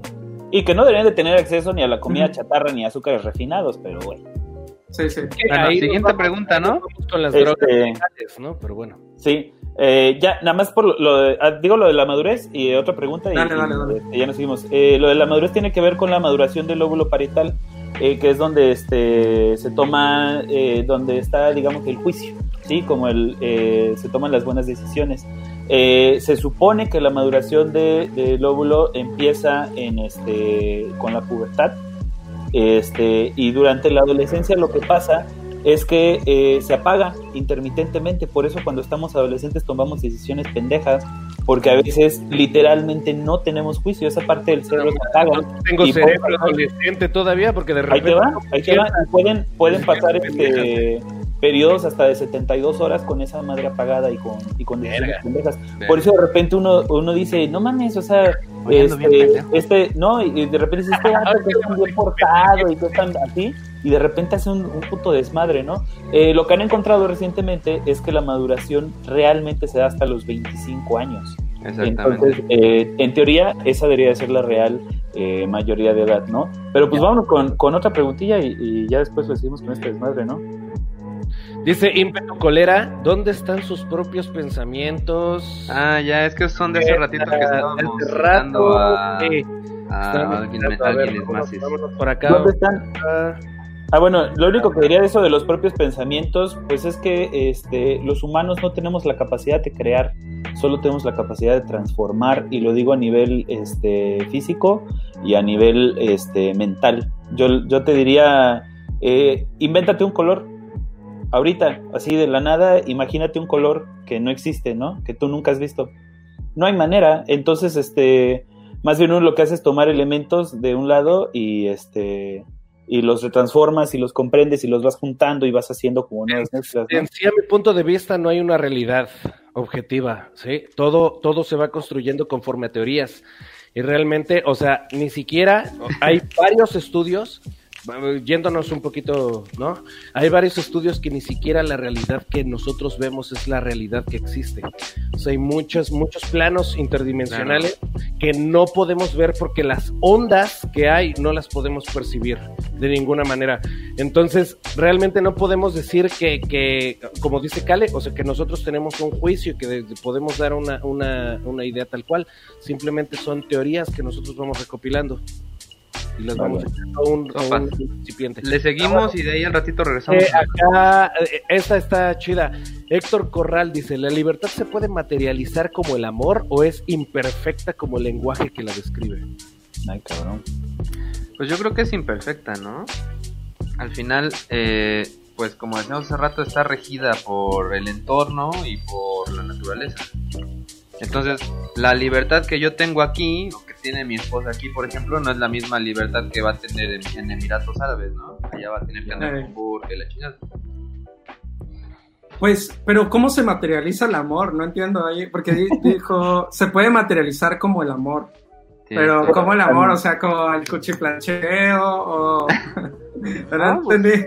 Sí, yo ¿Cómo también me quedé un poquito con la duda amor? ahí como Yo lo que entiendo por, ¿no? yo lo que entiendo por materializar el amor es por dar algún algún chingado este regalito. ¿Un hijo? Re- no, ándale, no, un regalo, por ejemplo, ¿no? O sea, un detalle. Una Yo no- pruebita o de esto amor. es lo que yo entiendo, ¿no? No sé a qué se refiere. Si nos pudieras este ahí aclarar esa preguntita para responderla más. No sé. Yo, yo, Aquí de- exacto, en que el siguiente dice Héctor Corral, deberías entregar tu libertad por tu vida como si el Estado te pudiera dar felicidad si le das tu libertad. sí. A ver, a ver, esa yo la encuentro interesante. Deberías entregar tu libertad por tu vida como si el Estado te pudiera dar felicidad si tú le das libertad. Bueno, no te va a dar felicidad. De hecho, ningún Estado dice que somos, tenemos derecho hacer- Mira, lo que más se, que más acerca es el, el de Estados Unidos. El de la Constitución de Estados Unidos dice que los ciudadanos tienen derecho a buscar su felicidad. Ni siquiera dice a ser felices, dice a buscar su felicidad. Y de ahí viene el sueño americano, ¿no? O sea, todo Sí, exacto. iba ahí todo el desmadre. Pero en cuanto a la pregunta que dice, ¿deberías entregar tu libertad por tu vida? Pues un poco lo hacemos, o sea, inclusive creo que ahí vendría algo medio existencial con Hegel, que justamente habla de la condición del amo y el esclavo, ¿no? De cómo, cómo surgieron, o sea, cómo se dio que alguien esclavizó a alguien más, ¿no? Habría, estaría interesante pensar eso. O sea, porque si alguien viene ahorita y le dice este, a René, oye René, desde hoy tú eres mi esclavo. ¿Qué pedo, güey? ¿Te dejas? ¿No de te dejas, sea. güey?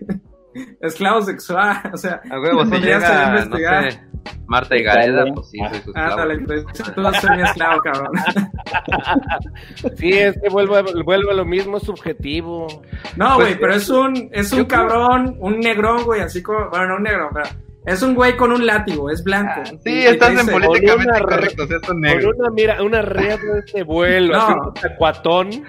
Es que no podría ser negro porque históricamente, o sea, no, Ah, bueno, sí, no checaría. Entonces, tiene que ser un güey blanco, puede ser estadounidense, puede ser francés, belga, no Alemán. sé, una nacionalidad así. Exacto. Y te va a decir, güey, tú vas a ser mi esclavo de ahora en adelante.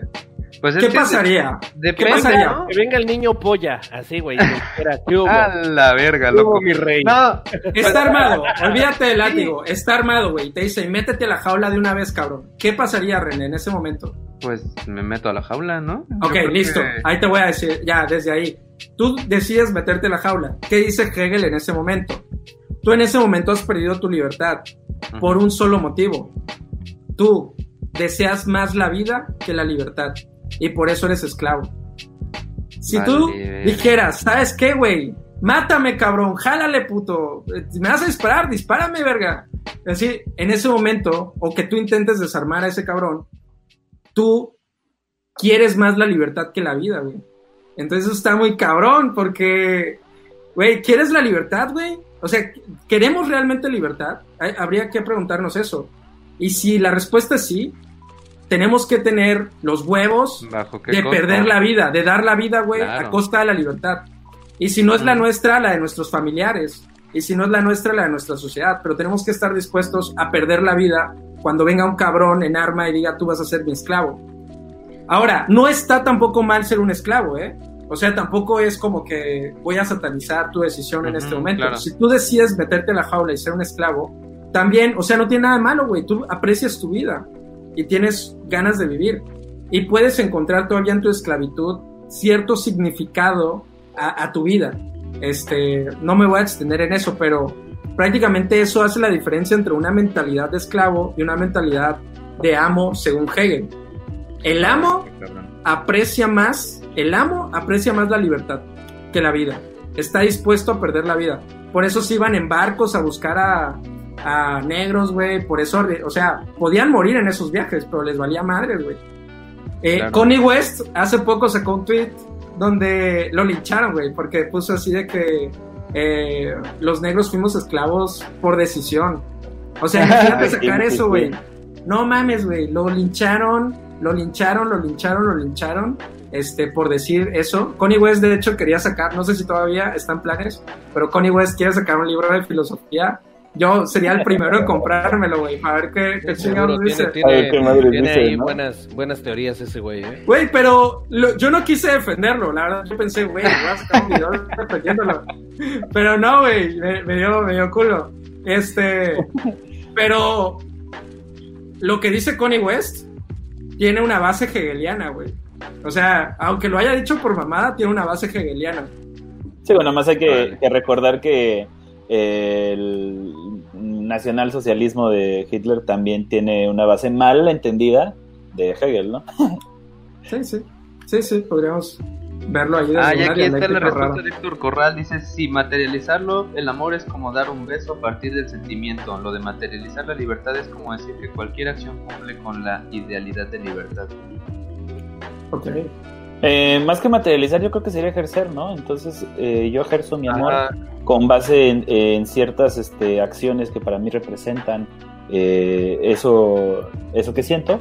Y pues igual, o sea, en el momento en el que en el que tú tomas una decisión, estás ejerciendo tu libertad Claro, con ciertos matices que ahorita vamos a platicar. claro. Sí, o sea, tú tienes la libertad de amar, tienes la libertad de, de actuar conforme a lo que tú eh, sientas que es correcto. correcto. Claro, güey.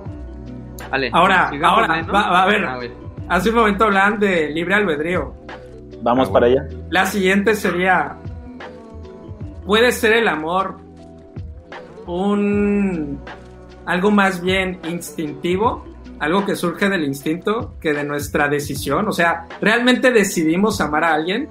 ¿O es nuestro instinto, güey, que nos está de alguna manera pidiendo preservarnos y coger para que nazca un hijo y se preserve nuestra genética y demás? No estamos siendo, cuando amamos a alguien, eh, presas de nuestro propio instinto. Eh, a, mi ah, punto, a mi punto de vista, yo siento que, por ejemplo, el amor no viene siendo instintivo, a mi punto de vista. Viene siendo más racional, Ajá. de cierta manera, o más del ser humano, ¿no? En sí, porque si nos vamos a bases, o sea, ningún otro animal busca amar, ¿no? Busca reproducirse por bien de, de su raza, por bien, o sea, por, por cuestión natural, ¿no? Sí. Busca reproducirse. Pero un animal que busque amar tal cual, o sea, Pero decir amar a un hijo, amar a una. Por ejemplo, Podría- no, la protegen, más no la aman. Y la protegen dentro de sus parámetros, porque por ejemplo, si un venado está güey, tragando Ajá. y su hijo está bebiendo agua en el laguito ahí junto y viene un pi- una, una gacela, vi- digo, viene un tigre en chinga, güey, y se va a tragar a los dos, el papá pega fuga, chinga. No, no, no, no, lo protegen, No. lo protegen, güey. Protegen al hijo, te lo juro, güey. Voy a parámetros. Ajá. Siempre y cuando, güey, el hijo esté sano. Si el hijo es Ajá. débil para la ley de la naturaleza, la ley del más fuerte, güey, de la supervivencia del más apto, güey, lo dejan morir, güey, por bien de la manada. Bien bajado ese balón, pero. Si no, güey, si el hijo, si el hijo no es apto, lo dejan morir por bien de la manada. Pero si no es apto, ya hubiera estado muerto desde antes. Protegen. Es como, por ejemplo, los perros, güey. Los perros ah, sacan a sus crías todo el desmadre y las, y las perras empiezan a olfatear las crías. Si uno de los perros viene mal, lo matan en ese momento. Y ya cortan la base. Y es como, por ejemplo, los gatos. Los gatos Ajá. cuando.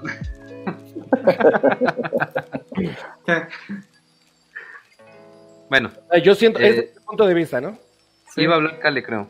Sí, yo del, del amor lo que iba a decir es que, este, para empezar tenemos que entender que existen muchos tipos de amor, ¿no? Porque hablar así como este amor, así como esta fuerza sobrenatural que nos une al mundo. No, pero amor a tu pareja, a tu hijo. Ajá, ahí, para- Ajá. justamente para allá voy. Entonces, eh, por ejemplo, en cuanto al amor a tu pareja, digamos, o, o de repente que te enamoras de alguien y eso, eh, lo primero que sucede es la limerancia, ¿sí? Que la limeranza es lo que normalmente, o limerencia le dicen a veces, es como el, el, este, el enamoramiento, ¿no? El proceso del enamoramiento, que, que era para lo que era para los griegos el eros, ¿no? Que es como esta parte este, pasional y esta parte así que te, este, te mueve y, y, este y que eso pasa sobre todo yo creo con a veces con relaciones este cuando estás más chavito no y así ya te sientes acá como en amarte duele Se supone que es durante los primeros años. Los Ahí primeros te años va. de enamoramiento, ¿no? ahí te va normalmente eh, la limeranza está más este eh, determinada por hormonas sí hay una hay un- toda una serie de hormonas que hacen que sientas toda esta reverberanza de emociones y de pasiones y de calentura y todo lo demás Lo curioso es que normalmente esa, este, ese proceso químico, el amor químico, digamos, dura unos dos años, Mm. este, que es justamente lo que tarda, digamos, un bebé en, en Empezar ser un poquito, en empezar a caminar y a ser un poquito eh, autodeterminante, ¿no? O sea, como un poquito funcional, autosuficiente. Entonces, eh, pues una teoría bastante interesante es que precisamente la limeranza o el amor eh, químico existe como una manera de obligar a, la- a las parejas a estar juntas en lo que la cría se puede eh, eh, empezar a, a valer por sí sola, ¿no? Y entonces ahí, ¡pum!, se acaban los pinches químicos y vales madres. Por eso la mayoría de las relaciones par- eh, truenan después de los dos años. Entonces, este, digo, nada más en, en ese sentido hablando de que, pues, el, el amor como tal empieza cuando se acaban las hormonas. O sea, digamos, vamos a decir, el amor empieza cuando se acaba el enamoramiento, ¿va? Exactamente. Ah, ahí te la, te la voy a bajar. ¿Qué pasa con el cortejo humano? El cortejo humano, o sea, tú llegas con una chava y la quieres enamorar, ¿no?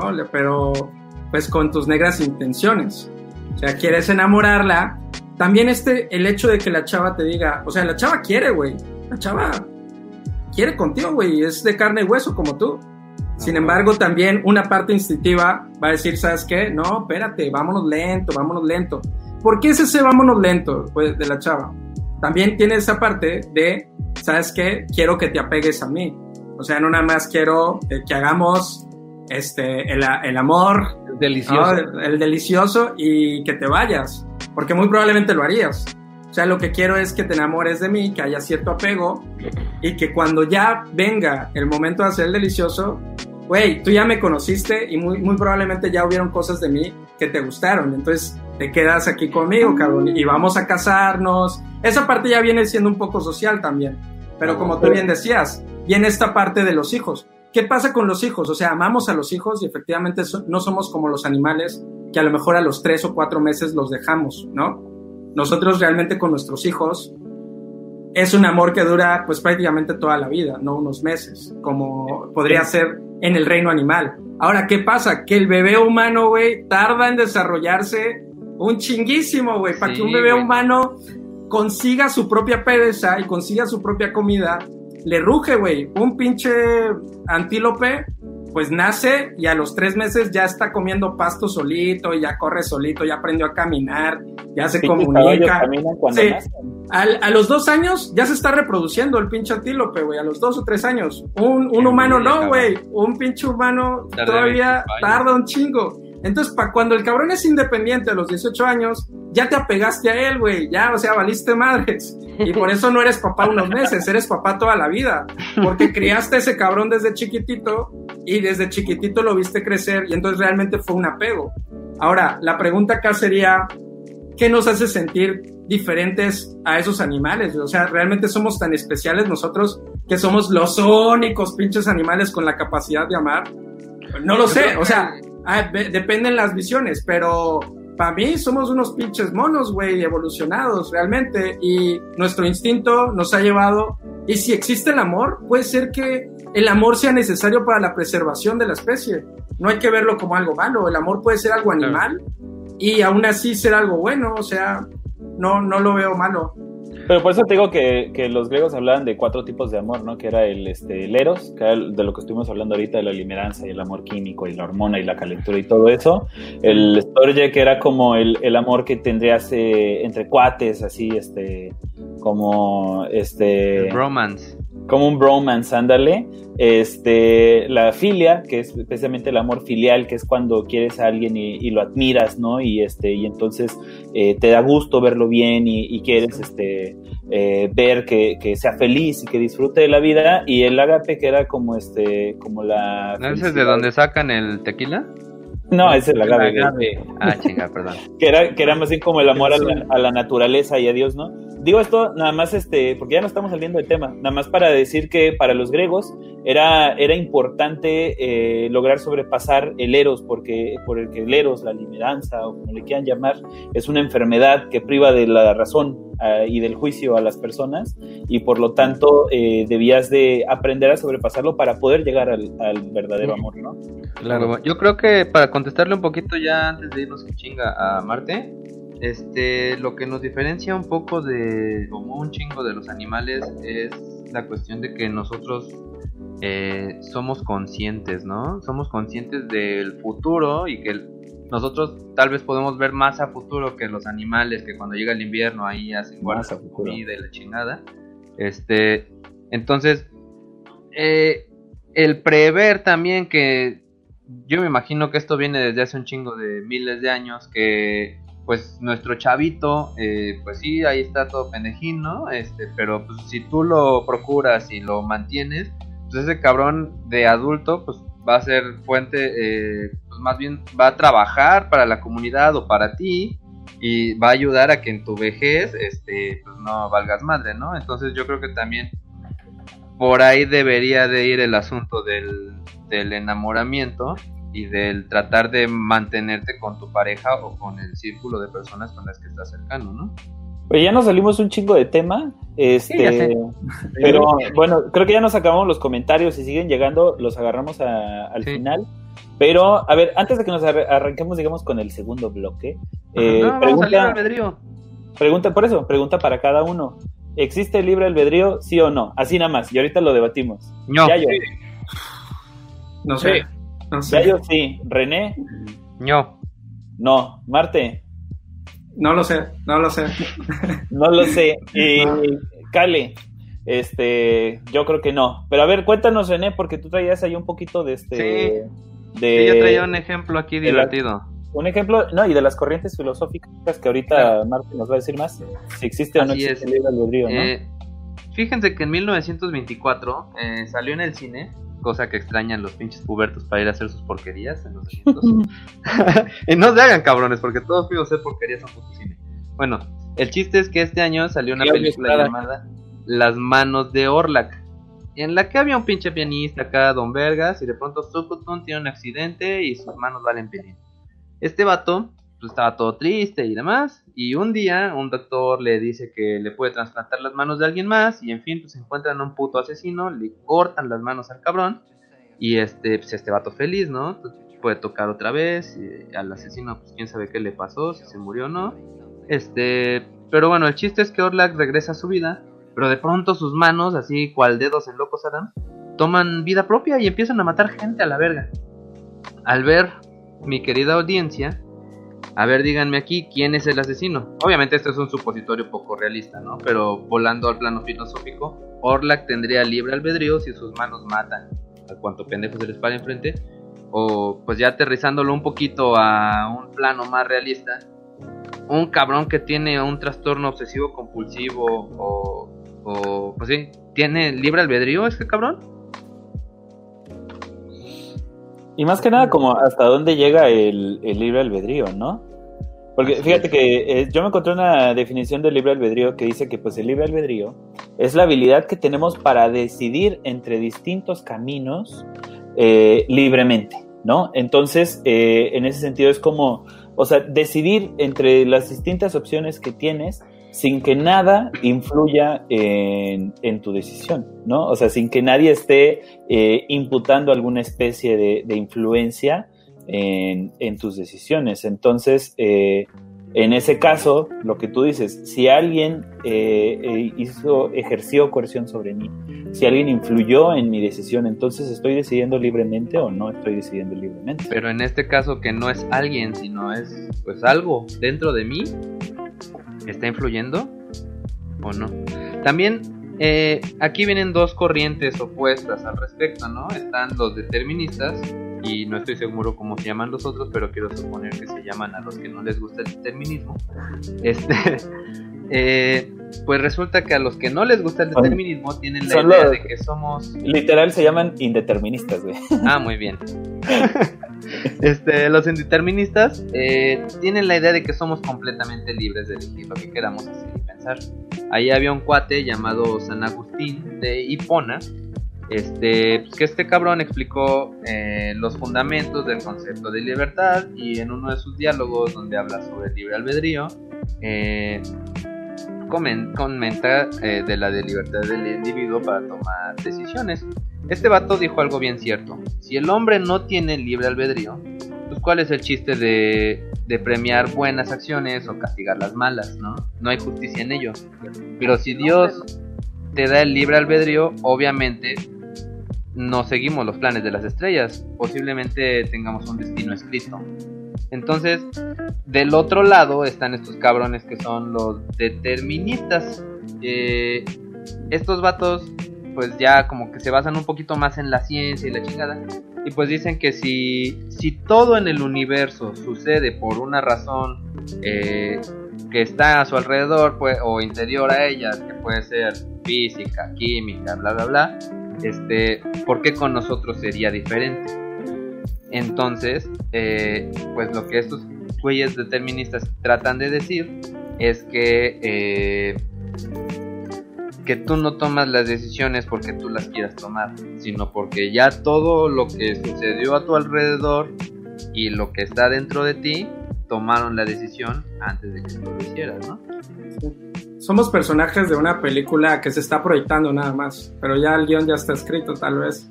Eh, Lo que no me gusta de eso, aguántame. Como la este, película de Truman Show, ¿no? Ándale. Lo, lo único que no me gusta de eso, eh, yo siempre apoyo a la ciencia y la chingada, es que, pues digamos que encontrando las fórmulas correctas, la astrología y la brujería podrían funcionar.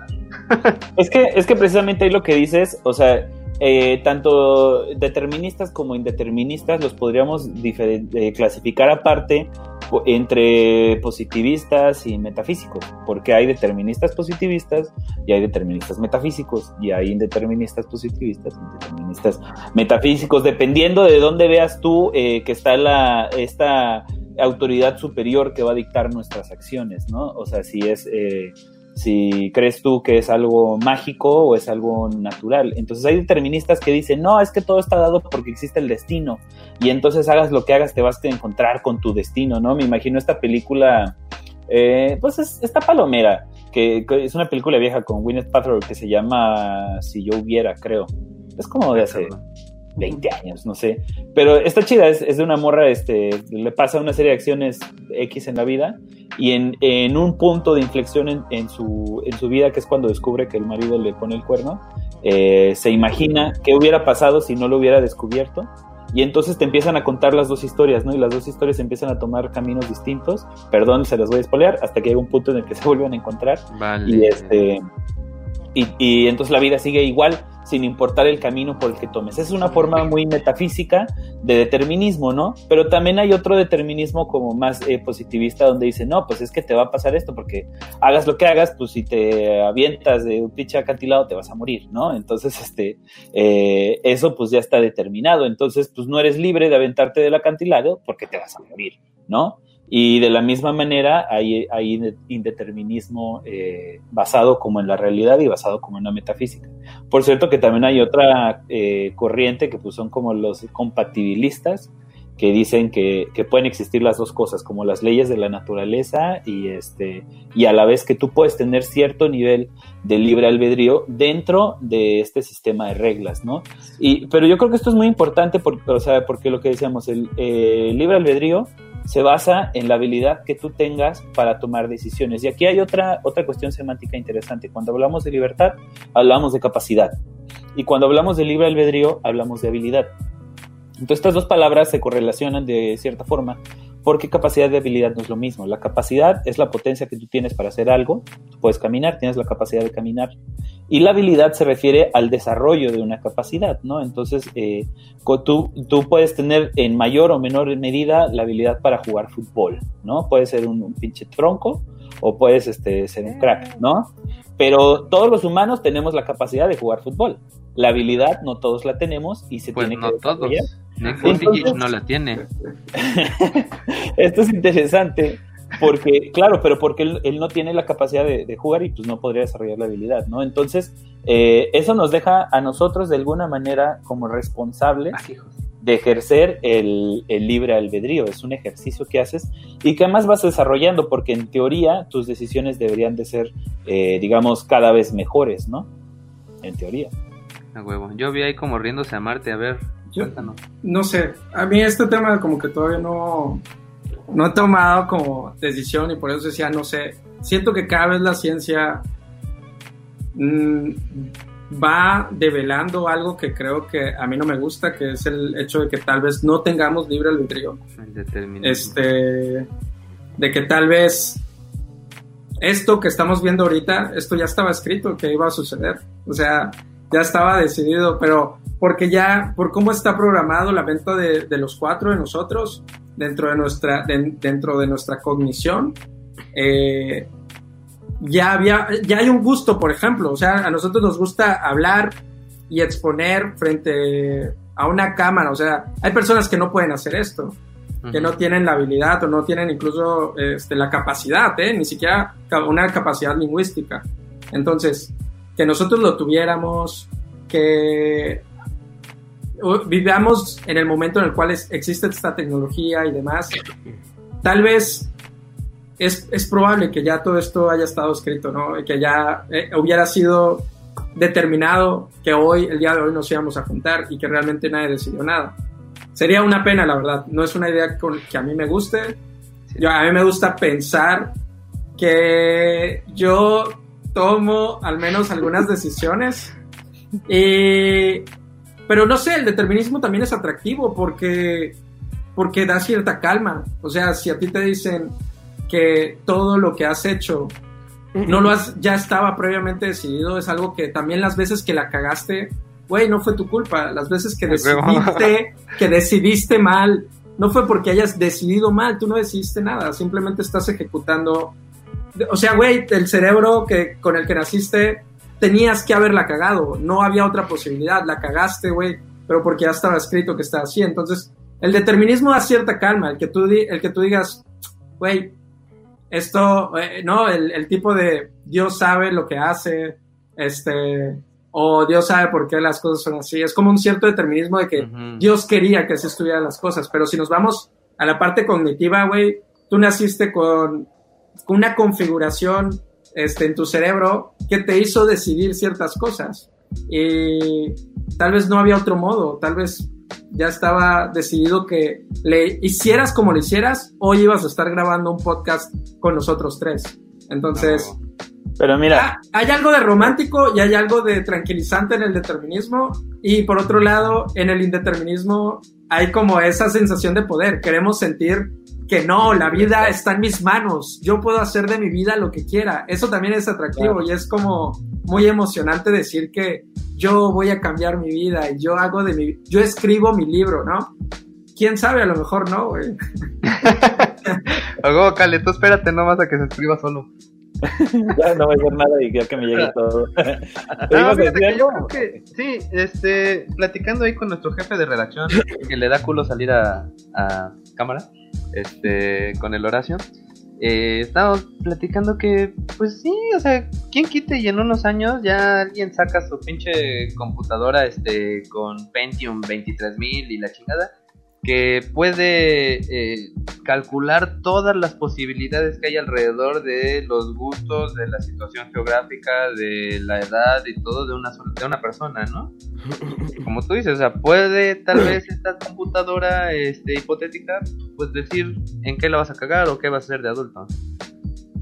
la, pe- la película de ahorita que estaban mencionando películas la de Minority Minority Report Ah, que, güey, puedo meter todos tus datos en una computadora y la computadora me va a decir si vas a cometer un crimen. Entonces está súper cabrón, güey. Ya existe, te- hay un, hay un cabrón aquí en, en la Universidad Veracruzana, este, se llama Carlos Piña. Este, ese cabrón eh, se dedica a utilizar eh, Big Data, que es agarrar un chingo de datos y minarlos. Grandotes, ¿no? Ajá, datos gigantes. no, sería ya Yan Data, ¿verdad? No, datos grandes. Este, minarlos y con base en ellos ver probabilidades de cosas. Entonces, él, eh, hay una onda que se llama LARSI. No me acuerdo qué significa, pero es este. En la UNAM están haciendo. eh, pues predicciones. Entonces, eh, ellos están como prediciendo dónde va a haber un este un robo un asesinato. E incluso hay uno en Estados Unidos que curiosamente da así con barrios de negros y entonces llega la policía y así como que oye pues estuvimos viendo los datos y posiblemente tú hagas un tú vayas a cometer un un delito, ¿no? Y así, ¿es porque soy negro? Pues, Pues sí, Yo estaba rascándome los huevos, ¿cómo es posible? No, pero, pero sí, este, ya existen ese, eh, pues obviamente no son tres mutantes, ¿verdad? Pero, pero sí los datos nos están arrojando cosas similares.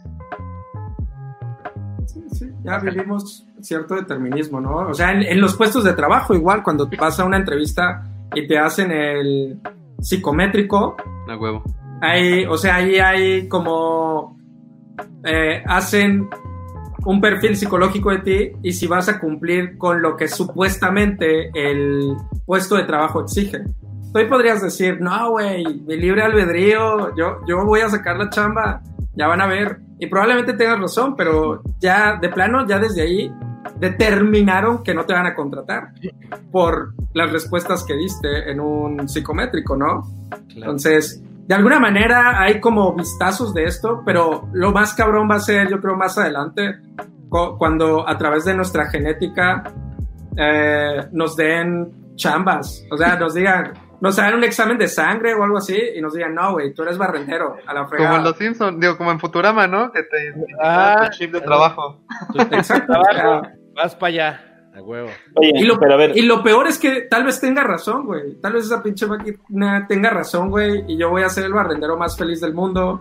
Y, Ah, güey, tú- a lo mejor tu pinche libre albedrío te está metiendo en muchos pedos. O tu pensamiento de que tienes libre albedrío te está metiendo en muchos pedos. Y realmente necesitas a alguien que te determine. No, güey. O sea, tú eres barrendero, cabrón. Para esto naciste. No es que quiero ser doctor. Es que quiero ser youtuber. de poca madre, cabrón.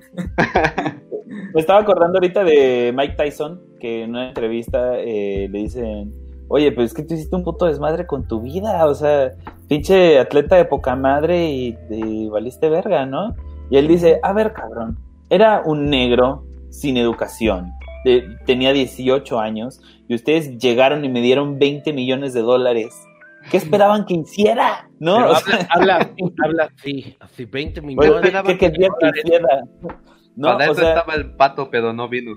pero, pero entonces, o sea, sí te- eh, él, él decía, pues, ¿qué esperaban que, que sucediera, no? Con, con esas condiciones, pues era natural lo que iba a pasar, ¿no? E- Era, este, estaba casi determinado, ¿no? Como lo que estamos diciendo. Entonces, yo les quería eh, poner un ejercicio y, y preguntar, este, Ay, no. más, a, más a René, porque le hace falta. Vale. Este, No, preguntarnos, por ejemplo, en el caso, este, esto lo, lo platicábamos hace poco, am, de la obesidad, ¿no? O sea, un niño o una persona, déjate de los niños porque ya nos meteríamos en cuestiones de- Nosotros que de somos menores de obesos. 10. Sí, o sea, un, un adulto obeso tiene la culpa de ser obeso. Y digo esto porque se me ocurre ahorita un poquito el caso este, de que en las este, este López Gatel dijo, ¿no? Así como que lo que tienen que hacer es ponerse a cuidar a su salud y hacer ejercicio. Entonces, eh, en ese sentido, ¿las personas obesas son responsables de su obesidad? Es una buena pregunta. Y viene, viene mucho el caso. A ver, dale, Sí. René. Este, pues es que. No sé, yo creo que. ah, hay, hay como varias. Como, Se volvió, se volvió Maradona, güey.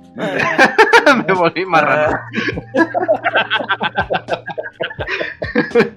no, Es que, que- ahí te voy a decir el peligro. Si René ahorita dice sí, está diciendo, güey, yo soy libre y a la verga. Puedo, me, o sea, ponerme panzón, pero yo, yo lo decidí. Pero si dice no, va a decir, no, güey, me determinó la publicidad, me determinó la sociedad, este, soy una víctima del ya sé qué responder. Entonces, ¿qué vas a responder, sé. güey? Me da mucha curiosidad. También es una tercera vía, es una Es tercera que- vía, no sé, güey, no sé. Es que te dieron chance de pensar porque te la dejaron caer así en curva, güey.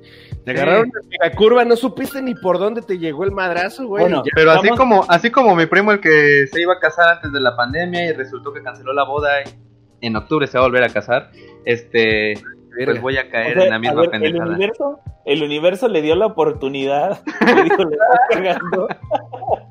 el universo llamado COVID. Ajá. Así es. Ahí te va No, otra. eh, pues yo creo que son muchos los factores que, que infieren realmente, ¿no? O sea, yo, yo siempre pienso que la libertad realmente está coartada por los factores externos. Entonces, sí, en cierto modo, la publicidad, eh, pues, te está vendiendo, ¿no? Realmente su trabajo es meterte meterse en tu puto cerebro y, y venderte cosas, ¿no? Eh, también, en cierto modo, pienso que eh, la educación y la familia pues también tienen ahí su cuchara, ¿no? Pero pues definitivamente como le platicaba al Cal el otro día, eh, eh, no sé qué tanto el gobierno tenga que... Le estoy dando vueltas para no responder. No sé qué tanto el gobierno eh, pues tenga que coartar tu libertad matando al osito bimbo para que un niño en su casa no esté gordo por comer azúcar, pero pues al final de cuentas, como decíamos, ya está determinado y posiblemente vaya a estar gordo porque su mamá le hace picaditas, ¿no? Porque su mamá tiene esa idea de darle de comer picaditas en lugar de verduras. Entonces, yo creo que en cierto modo, sí, o sea, yo no... Yo creo que estoy gordo por todo lo que sucedió alrededor mío. Eh, yo tomaba la libertad de comer lo que quisiera. Mis papás luego decían así como, oye, no mames, no, bájale, ¿no? Pero a final de cuentas, pues sí me valía madre. Yo creo que es como una conjunción de las dos cosas. Es que, es, es que partimos de eso. Por ejemplo, este, eh, cuestión del libre albedrío. Aquí encontré una, una definición que me, que me, me llama demasiado la atención, que dice eh, que tomas tus propias decisiones sin estar sujeto a presiones, necesidades o limitaciones. ¿sí? Si nos vamos a eso, por ejemplo, yo que respondí que sí tenemos libre albedrío, ¿no? Eh, eh, si no lo tuviéramos, no existirían los aviones, ¿no? O sea, realmente el humano dijo, ok, tengo la limitación de no poder volar porque no tengo alas, chingue su madre, por mi raciocinio busqué la manera de construir una máquina que me hace volar, ¿no? Eh, sin presiones, o sea, aquí como dice René, ¿no? O sea, sus, sus papás le estuvieron diciendo, bájale a la tragadera de mierda, bájale a la tragadera de mierda. Y él dijo, no, a mí me vale madres, yo le voy a seguir metiendo mierda al body y me voy a poner así, o sea, vuelvo a lo mismo. Ahora, si nosotros nos guiamos y generalizamos en un todo, ¿no? En un en decir, es que la publicidad te lleva a tener obesidad, es que la sociedad te lleva a ser inseguro, es que la sociedad te lleva a esto, los pensamientos de la gente, las críticas, etcétera, todos seríamos inseguros, todos seríamos obesos, todos seríamos huevones, todos seríamos, o sea, a eso nos vamos, y a eso yo voy con decir que sí hay una libertad, un libre albedrío, ¿no? Cada quien decide sin presiones, sin lo de sin lo de fuera, ¿no? O sea, decir, por ejemplo, yo les cuento una experiencia. Yo fui bailarín profesional durante 15 años de mi vida. Luego ¿Sí? dejó de ser gay. Ento pelas. Entonces, este, dentro de mi compañía, dentro de la compañía en la que yo estuve de ballet, yo tenía un amigo que era arrítmico. Tú dices, güey, o sea, ¿cómo es posible, cabrón, que siendo arrítmico te avientes a bailar, güey? Yo nunca lo había, o sea, yo no sabía, güey, hasta que alguien llegó y me dijo, este güey es arrítmico, chécalo, güey. Este güey perfect- ya después de que yo hablé con él, el güey dijo, yo sé perfectamente que soy arrítmico y por eso tengo que programarme a bailar arrítmicamente dentro de mi ritmo, que soy arrítmico. Y entonces el güey caía a tiempo. Sí, o sea, el vato se dijo, no, a mí me vale madre, estuvo libre albedrío, sin limitaciones, a chingar a su madre, güey. Y lo hizo. Y el vato creó su, su ballet folclórico y es uno de los más chingones, güey. Órale. Sí, entonces vuelvo a lo mismo. Con mis experiencias y con lo que dije al principio de este podcast, o sea, todo subjetivo, todo es conforme a lo que te rodea, ¿no? Y a lo que tú percibes y a tus experiencias. Conforme a mis experiencias, efectivamente, el ser humano tiene libre albedrío, güey. Yo le tengo culo, culísimo a las alturas, güey. Neta, tengo pavor a las putas alturas. No me puedo trepar a la pinche montaña rusa de los niños porque me zurro, güey. Te lo juro. Pero treparme un avión, claro que lo puedo hacer, güey, me encanta. Y vuelvo a lo mismo, o sea, rompo con mis limitaciones. Tengo mi libre albedrío de decir, me trepo un avión. ¿No? O Pero sea, es que yo creo que es, una conjunción de las dos cosas realmente, ¿no? Sí, Ah, sí, sí. Sí, pero yo más lo que iba a decir. A ver, yo lo que iba a decir de, de libre albedrío es que existe a veces y en cierta medida. ah, en ¿no? cierta medida, claro, claro. En cierta medida y, y a veces porque volvemos a lo mismo. O sea, eh, regresando por ejemplo al, al ejemplo de la persona obesa, este, pues uno se puede poner a pensar como, como muchas, eh, muchas cosas, ¿no? Como decía el René, pues desde, desde, o sea, realmente el contexto y la historia personal de cada quien, pues va a afectar en las decisiones que tomes, ¿no? La decisión que toma uno no va a ser igual que la que tome el otro, eh, porque somos personas distintas. Entonces, sí Claro. está influyendo en nosotros de, de cierta manera, ¿no? Entonces, en ese sentido, por ejemplo, no hablemos de nosotros, pero vamos a suponer, vamos a hacer otro supositorio de, eh, de doña Mari, ¿no? Doña Mari que tiene obesidad y tiene este, a su hijo, sus dos hijos en la secundaria, ¿no? Entonces, doña Mari se tiene que levantar a las 5 de la mañana para preparar a los chamacos porque los niños entran a las 7 de la mañana a, este, a la escuela, güey, y el camión se hace una hora porque este, tarda un chingo, entonces se para a las 5 de la mañana, prepara desayunos, lleva a los niños a la escuela, a las 7 ya está, de ahí se tiene que ir a trabajar, cabrón, resulta que sale de trabajar a las 6 y de las 6 que sale hasta que llega a su casa, le da, este, le dan las 7, güey, y a esa hora tiene que llegar a eh, lavar ropa, preparar de comer, a revisar tareas, etcétera, etcétera, etcétera. Entonces, entonces resulta que a la hora que podría ponerse a hacer ejercicio, pues ya son las 9 de la noche, güey, y además su colonia está bien culera, y este, y si sale ahí, pues la van a, a, este, a asaltar o a violar o algo, cabrón, ¿no? Y no hay parque cerca, etcétera, etcétera. Entonces, Le falta barrio. eh, ¿qué tanto de, de la decisión, no? Porque uno puede agarrar y decir, este, pues pónganse a hacer ejercicio, cabrón, pinche gente que no hace ejercicios porque no quiere, ¿no? y dices, o sea, si te pones a pensar en la capacidad que tiene Doña Mari de, de, de tomar la decisión de hacer ejercicio, pues te das cuenta que está muy limitada, o sea, realmente no tiene la libertad de tomar esa decisión, ¿no? Claro. Ok. Ah, Ahí me, me voy a ir este, con algo y creo que tiene mucho que ver con lo que menciona René. Esta frasecita que a mí me encanta que dice, el hombre es lo que hicieron de él. Eh, no, el hombre es lo que hace con lo que hicieron de él. El hombre es lo que hace con lo que hicieron de él. Entonces, ahí va. Realmente Doña Mari, pues bueno, podría culpar, güey, es que mi familia nunca me hablaron de nutrición. En la televisión me, siempre me bombardearon con publicidad de comida chatarra. Este, a mí en la escuela no me enseñaron cómo comer bien, nunca me enseñaron cómo hacer ejercicio. Entonces, a Doña Mari efectivamente durante muchos años de su vida la condicionaron lo que recibió acerca de la publicidad, lo que recibió acerca de su entorno, de su familia, de su escuela, sus profesores. Entonces, todo eso moldea a Doña Mari. Pero tiene que haber un momento en la vida de Doña Mari donde diga, ok, comprendo de dónde vengo, comprendo lo bueno y lo malo que me dieron mis papás en mi educación, lo bueno y lo malo que me dio la sociedad, lo bueno y lo malo que eh, me moldeó este, los medios de comunicación, lo comprendo. Con todo esto que han hecho de mí hoy a Doña Mari, eh, yo hoy decido tal cosa, ¿no? Entonces, pero es un momento de decisión. Lo, también otra de las cosas que decía Sartre es, estamos condenados a ser libres. O sea, estamos condenados, aunque no lo queramos, siempre tenemos un poder de decisión. Y ahí las opciones que planteas para Doña Mari realmente son limitadas, ¿no? Limitadas en cuanto a su horario, limitadas en cuanto a su entorno, en cuanto a la seguridad que hay en su colonia.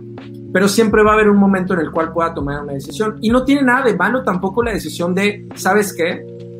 Voy a seguir como voy. Decido seguir como voy. Con todo lo que me formó mi sociedad, decido conscientemente que voy a seguir comiendo así, me vale madres, porque es lo que mejor acomoda mi vida. Y voy a estar gordita, ¿y qué? Pero yo así decido seguir. Ahora, si lo hace de esa forma consciente, aplausos. Pero si efectivamente es una víctima de las circunstancias, y es que a mí nunca nadie me dijo, bueno, eso es ahí donde yo creo que sí entro en conflicto, porque entonces estás dejando que el entorno te, te, te forme y realmente no estás tomando las, las riendas de tu vida. Si tú decides comer chatarra, hártate, güey, pero que sea tu decisión. Ya no le eches la culpa a, los comerciales, a tus papás, a lo que sea. Ya como un adulto, pues, que se hace responsable. ¿Sabes qué me va a chingar las donitas, bimbo? No me importa que eso me reduzca un año de vida. Me vale madres. Voy a vivir 40 años más feliz comiendo donitas bimbo. Me vale madre. Sí, sí hubo un año que no lo voy a vivir porque me dio diabetes. Pero es una decisión consciente. Y si tú dices, no, güey, ya se acabaron a partir de hoy las donitas bimbo, pues vale, estás tomando la decisión y también es de aplaudir. Sea la decisión que tomes, aplausos, pero que sea una decisión consciente, no, no hacerte víctima del destino, ¿no? que va un poco con lo que dice también Yayo, o sea, güey, a mí me han dicho toda la vida que soy arrítmico y que la madre, pero yo le quiero, yo tomo la decisión consciente de seguir practicando danza y me vale madres todos los demás. A huevo. Eh, Y el, el pedo es que también la libertad, es que ese es el otro tema, la libertad, yo les decía, ¿queremos realmente ser libres? ¿Quere- ¿Queremos realmente tomar esa conciencia de libertad? Porque realmente en el momento que te das cuenta que eres libre, da mucha hueva. Porque el momento en el que veas que tienes la libertad de hacer ejercicio, puta, qué hueva. o sea, cuando alguien le diga a Doña Mari, le diga, no mames, Doña Mari, ya me di cuenta que entre 3.40 y 3.50 usted tiene 10 minutos para hacer ejercicio. Güey, Doña Mari va a decir, no mames, qué hueva, no me hubieras dicho nada, güey. No mames, el otro día en la oficina estaba yo con, con el Horacio ahí. Ven, nosotros pues, eh, al- tenemos dos horas de comida. Entonces, pues salimos de, de- a la hora de la comida, tragamos y nos vamos al carro a dormir, güey. ¿no? Y ahí estábamos. Y de pronto veo pasar una vieja por el, por el retrovisor. ¿eh? Y la va a pasar para abajo. ¿Es la misma? Y la voy a pasar para arriba. Y yo, es la misma, ¿qué pedo con esta vieja? Y así pasó como media hora. Nosotros nos levantamos, ya nos tocaba ir. La vieja estaba haciendo ejercicio, subiendo y bajando, subiendo y bajando, subiendo y bajando. Pues está súper chido. Sí. Sí, Y a mientras huevo. nosotros tomando la decisión de echar la hueva. Y fíjate que, por ejemplo, ahorita la cuarentena nos llevó a eso, ¿no? Porque eh, yo me meto ahí en el, en el mismo este saco, ¿no? De los que decían, este, o sea, yo No eh, compagino con Doña Mari de decir, no, es que no tengo tiempo, ¿no? Porque pinche trabajo y el transporte y no sé qué. Y ahora tengo todo el tiempo del mundo y sigo batallando por hacer ejercicio, cabrón, ¿no? Entonces, te voy a Y decir déjate algo. que es maestro de educación física. A la- Te voy a decir algo, güey. La pereza es la madre de todos los vicios. Y como madre, hay que respetarla. Te, te cuento. Igual, algo que está pasando ahorita con el coronavirus, muchos, muchos estamos haciendo home office, ¿no? De lunes a viernes tenemos nuestro horario de home office, de 9 de la mañana, bueno, hasta la hora que dure el trabajo. El pedo es que cuando llega el sábado y el domingo, Estás cansado. entra una angustia, güey. Entra una angustia de, verga, ¿qué hago, güey? Tengo tiempo libre. El exceso de ocio. Güey, si me pongo a ver tele, de repente te sientes culpable porque no mames, güey, soy un huevón, debería estar haciendo ejercicio. Se te puede hacer ejercicio, güey, debería estar lavando ropa, debería estar no sé qué. Yo no Me tengo de- pedo con eso, ¿eh? No Entonces, el- tengo pedo. pero justamente el, el problema entra que a veces cuando tenemos más libertad es cuando más angustia tenemos. Y esto te lo puede decir cualquier chavito que está a sus 17 años ahorita eligiendo carrera. Ahorita a lo mejor hay algunos escuchándonos que, que estén eligiendo carrera. Güey, es un pinche estrés de qué voy a estudiar. Y más cuando tienes muchas opciones entre las carreras que puedes, entre las universidades que puedes estudiar. Entre más opciones, más angustia te da. Es como cuando entras a la heladería, cuando tú vas con el heladero y le preguntas de qué hay y te dice chocolate y vainilla, ahí no hay pedo, güey. Ahí eliges, pum, vainilla o chocolate, lo que sea. El pedo es cuando entras a la heladería que tiene 500 sabores y que te dice, mira, de chocolate, de vainilla quemada, de rosa de pétalo, de este, no mames, ahí dices, güey, ¿cuál elijo? Y empiezas a sudar. O sea, hasta dices, ya, ya, ya, no me diga más, no me diga más. Del de chocolate a la verga. Los Entonces, pruebas todos y luego ya te llenaste y no compras nada. ¿no? A huevo. el pedo, güey, es que tenemos libertad y a veces no queremos darnos cuenta justamente porque nos causa angustia. En el momento que te das cuenta de todas las opciones que tienes, no mames, es una, es un peso que te cae porque es, no, nunca había visto todas estas opciones. Yo pensé que mi camino era nada más este o que mis Ujú. opciones eran limitadas y cuando ves todas las posibilidades de vida que tienes, te entra angustia, claro. Pero a huevo tienes que decidir algo. A huevo vas a tener que decidir una carrera y a lo mejor te vas a equivocar, pero tendrás que decidir, ¿no?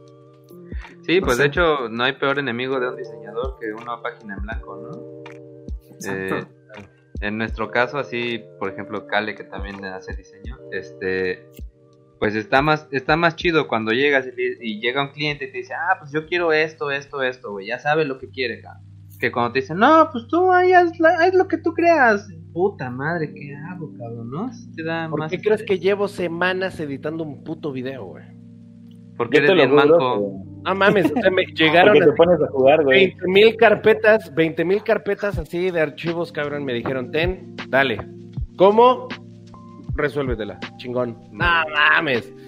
Es una patada en las gónadas. Sí, yo, yo creo, por ejemplo, en el trabajo creativo, eh, por lo menos yo tardo más en conceptualizar lo que quiero hacer que en ejecutarlo, ¿no? Claro, es- mil o sea, veces, mil veces. eh, ya cuando tengo la puta idea, pum, fluye, fluye, fluye, tac, sale. Pero para llegar a ese punto, tarda un chingo, ¿no? Pero eh, fíjense que precisamente regresando a Doña Mari, ya para dejarlo irse a descansar, porque no va a hacer ejercicio. Mañana, Eh, Mañana tiene que limpiar temprano. temprano. Yo creo, eh, aplica mucho esta frase en la cual eh, dice que todos somos artífices de nuestro propio infierno, ¿no? Y es una, una frase como este bien cabrona, porque, y que además casi nadie quiere aceptar. Porque cuando, cuando tú asumes el papel del, del propio perpetrador de, tus, de los males de tu vida, todo el mundo se va a poner así, no, no mames, ¿cómo crees? O sea, porque es una, una responsabilidad bien cabrona decir, ¿cómo? Entonces yo me hice gordo a mí mismo, no fue, no fue el osito bimbo, no mames, ¿no? O sea, al osito bimbo lo puedo mandar a chingar a su madre, a mí cómo, ¿no? Entonces, este, en ese sentido, yo ponía el ejemplo porque a mí me parece que aquí eh, tendríamos, eh, tenemos como varios conceptos, ¿no? Estábamos hablando de libertad, estábamos hablando de, este, de libre albedrío o de decisiones, y entonces tendríamos que hablar también de culpa y de responsabilidad, ¿no? Porque en este caso, pues me parece que hay por lo menos una corresponsabilidad de lo que, de lo que decíamos de todo el contexto que te llevó a tomar una decisión, pero en qué momento pues tú vas a agarrar y, y vas a tomar las riendas de tu vida y entonces vas a, a, a determinarte a ti mismo, ¿no? Decía ahí este J.K. Rowling, que pues no es filósofa, pero me gusta su frase que decía que eh, esta, este pretexto de es que así me criaron, pues tiene una fecha de caducidad, ¿no? Entonces, pues tú no puedes andar a los 30 años diciendo, es que mis papás me dijeron, cabrón, o sea, ya eres un adulto, ¿no? Sí, ya sí. determínate a ti mismo y toma tus propias decisiones. Sí, la, la- tus experiencias van a afectar las decisiones que tomes, pero tú puedes también darle la vuelta siempre, ¿no? Entonces, eh, eh, ¿por qué digo esto? Porque al principio decía, el libre albedrío no existe. Pues no, no existe como frase, o sea, como concepto de decir, tomar una decisión libre de presiones y de cualquier influencia, pues no, no creo que exista, ¿no? Pero sí creo que existe una responsabilidad de hacer algo con tu puta vida y este y de tomar las riendas, ¿no? Nada más como, como dato chistoso, y qué bueno que mencionas esto, Kale. Hace un momento tú mencionabas a un psicólogo, no, no me acuerdo si es psicólogo, pero es, el autor es Eric Erickson, ¿no? Ajá. Eric Erickson. Sí. Chécate ese nombre tan cagado, güey. Eric Erickson. ¿Tú crees que así le pusieron a ese güey? Ese güey se puso así, él se bautizó a sí mismo. Y son, pues en inglés es hijo, ¿no? Hijo. Entonces él es Eric, hijo de Eric. Hijo de Eric. Ah, es, él, se puso ese nombre. Es eh, yo me parí a mí mismo, güey. A mí no me determinaron mis papás, ellos no me dieron mi nombre. Yo nací de mí mismo. Güey, qué huevos de ese cabrón. Siempre que, que alguien lo menciona, me acuerdo mucho de, de ese nombre, Eric Erickson. Entonces estaría cabrón que, no sé, René se pusiera René, hijo de René, o que tú te pusieras Cale, hijo de Cale, güey. Entonces, sería como René Esto Conocí Sí, a un sea- pendejo llamado Miguel Ángel del Ángel. El cabrón se autodeterminó. Está cabrón, güey. Miguel Ángel del Ángel. O sea, yo soy de mí. Está, Ah, está muy cabrón. Y perro, ¿eh? ah, bueno, a, a lo que quiero, a lo que iba a ir con Cale es este. Efectivamente tenemos una libertad, pero, y esto también me gusta mucho de Sartre, dice, la libertad que tú tienes, la tienes para perderla. Tienes que ser consciente de eso. Tú tienes libertad, pero tú tienes la responsabilidad en qué la vas a perder. Porque, güey, a ver, tú tienes la libertad de casarte con quien quieras, güey. Que no era el fuerte de Sartre, ese güey vivía en amor libre, pero bueno, Ah, pues es que ese güey traía un ojo al gato y otro al garabato. exacto. Pero bueno, vamos a decir, tú tienes la libertad de casarte con la que tú quieras, güey. Pero cuando elijas una, has decidido con cuál vas a perder tu libertad. Es, está cabrón. Sí. Está perro, sí. Cuando, cuando tú decidas qué carrera vas a estudiar, en ese momento has decidido que las demás no. O sea, cuando tú eliges, estás eliminando un montón de caminos y has elegido uno. Y en ese momento elegir uno te cuesta también libertad porque esos otros caminos ya no los vas a tomar. Este, yo creo que muchos de nosotros a veces fantaseamos con, ay, ¿qué hubiera pasado si hubiera estudiado esto otro? Ay, ¿qué hubiera pasado si hubiera hecho esto? ¿Qué hubiera pasado pero no, o sea, decidiste lo que en ese momento pensabas que era mejor para ti y fue un ejercicio de tu libertad. Y A ver, como más quiera, cerebrito. Ajá. ¿Me estás diciendo que la libertad es un recurso finito? cuando tomas la decisión, estás rompiendo un poco esa libertad a huevo. O sea, mira, te lo voy a decir con él. Él eh, se comprometió con una lucha y él lo veía desde la parte social. Él, él se comprometió a promover el comunismo, que ha sido juzgado históricamente por eso, pues ya, a la chingada. Pero él tuvo la libertad de decidir qué movimiento apoyar y en el momento en el cual él eligió, pudo haberse equivocado y ahorita históricamente todo el mundo vilipendea a Sartre por haber promulgado el comunismo, pero en ese momento él ejerció su libertad y dijo, esto es lo que yo voy a hacer y esto es lo que yo voy a promulgar. Yo tengo la libertad de hacerlo y me comprometo con esta causa. Y entonces en ese momento él está coartando su libertad porque ya no va a tener la, la libertad de después de decir, ah, no, comunismo no, este, capitalismo, este, él elige, elige. Claro que podríamos cambiar de opinión, claro Es que te puedes divorciar. Claro que te puedes cambiar de carrera, también tienes esas opciones, pero la cosa es que tienes una libertad y la tienes tal vez como un recurso para comprometerla a una causa mayor que tú, a una causa que te supera, tal vez una causa social. A lo mejor tu causa es salvar a las ballenas o salvar al mundo del cambio climático. En el momento en el cual tú decidas eso, en el cual tú decidas, güey, voy a salvar a las ballenas, tú ya no eres dueño de tus horas, güey. Ya todas esas horas son de las ballenas. Entonces valiste verga como persona, pero te comprometiste socialmente con algo.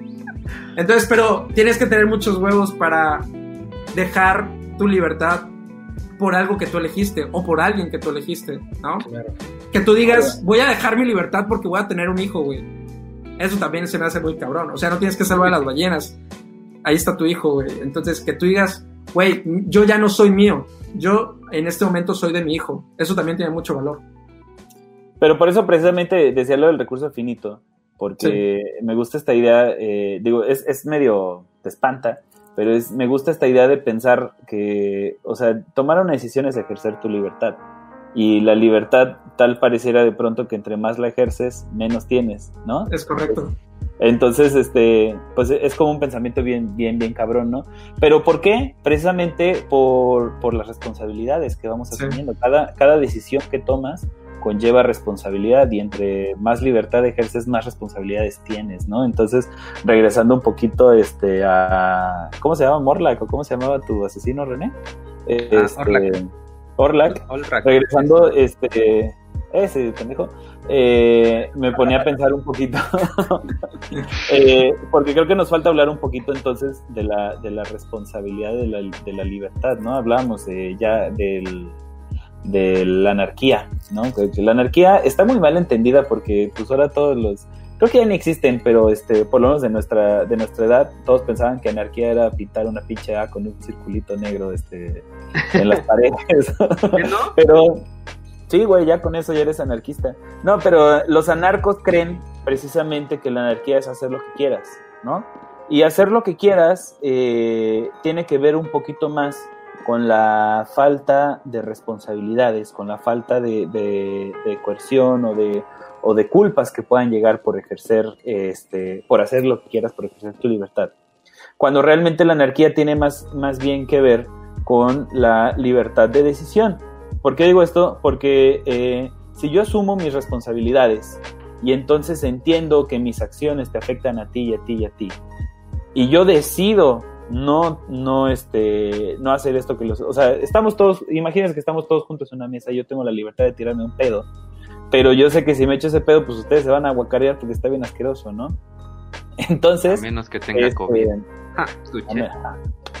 entonces, eh, en, ese, en ese sentido, si yo decido decir, no, no me va a pasar de verga, la neta, si, si me estoy echando unos bien asesinos, mejor me voy al baño, ¿no? Ese, ese sería la, la, la verdadera eh, anarquía, es como decir, yo solito me autorregulo.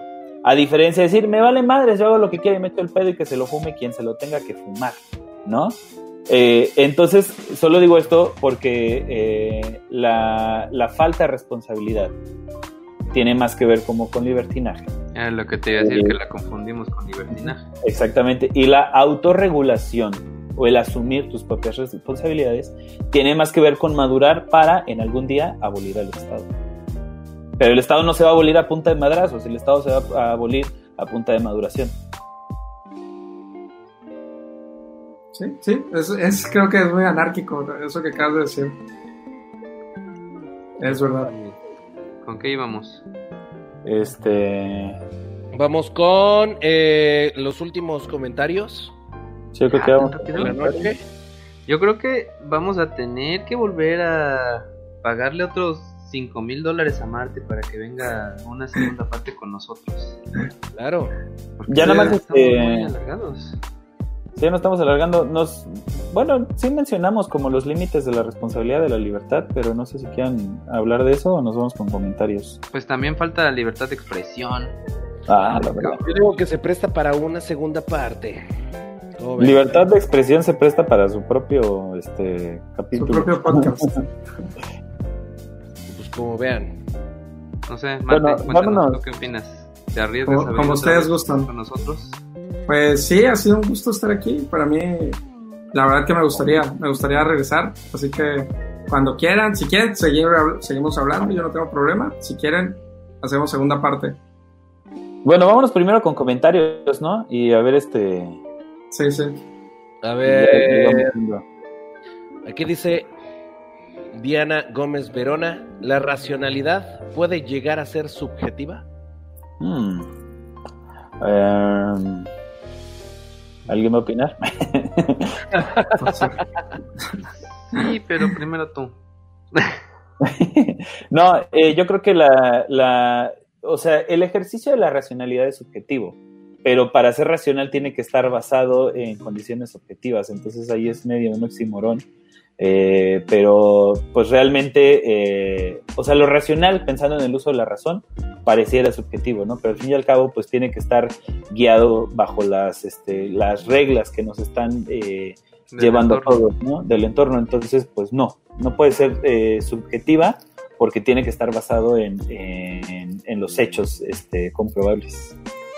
Ok, eh, aquí Héctor Corral dice, eh, mi gala en un video describe un experimento interesante.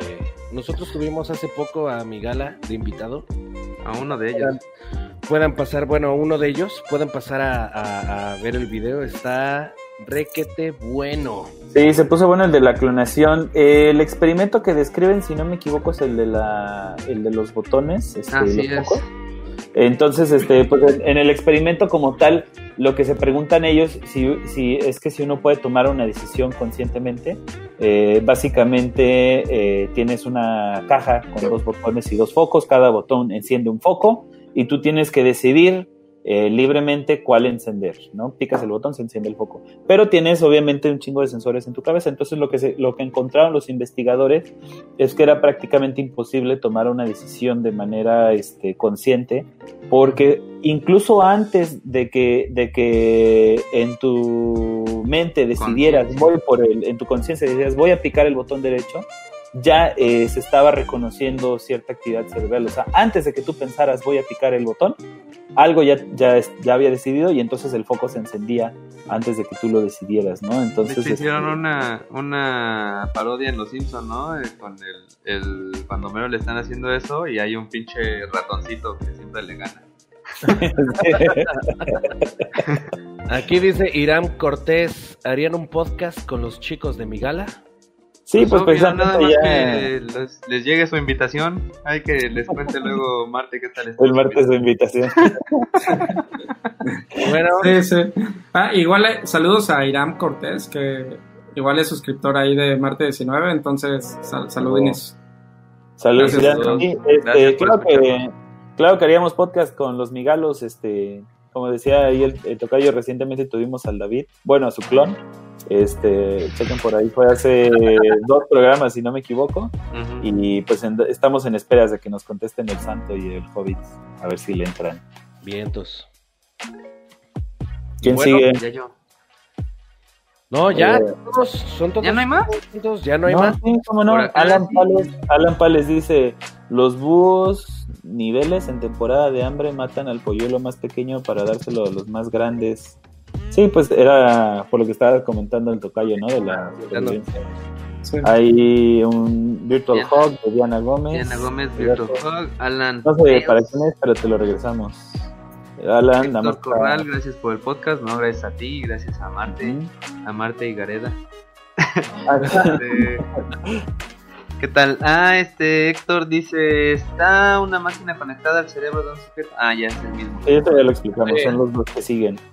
Ah, Diana Locus Gómez, el locus externo, ese es el, el, el locus se refiere como a la cantidad de, a la capacidad de control que tienes eh, sobre las cosas. Este, hay un locus externo, que es como lo que puedes controlar de tu entorno, y el locus interno que tiene que ver precisamente con lo que puedes controlar de ti mismo, ¿no? Ahorita estoy leyendo la autobiografía, bueno, autobiografía entre comillas de Andrea Gassi, que está muy, muy interesante, pero Ah, él dice que este, antes de, él, uno de sus mantras era controla lo que puedes controlar y lo demás olvídate, ¿no? Entonces él, pensaba en, las cosas que sí estaban bajo su control, su maleta deportiva, su, este, sus raquetas, ¿no? Y todo lo demás, pues se dejaba de preocupar. Eh, Julio, ¿qué película dijo Marta 19? Ahí le comentamos de René y yo, Minority Report. Este, está chidilla, se presta ahí como a, a los filósofos madrazos, ¿no?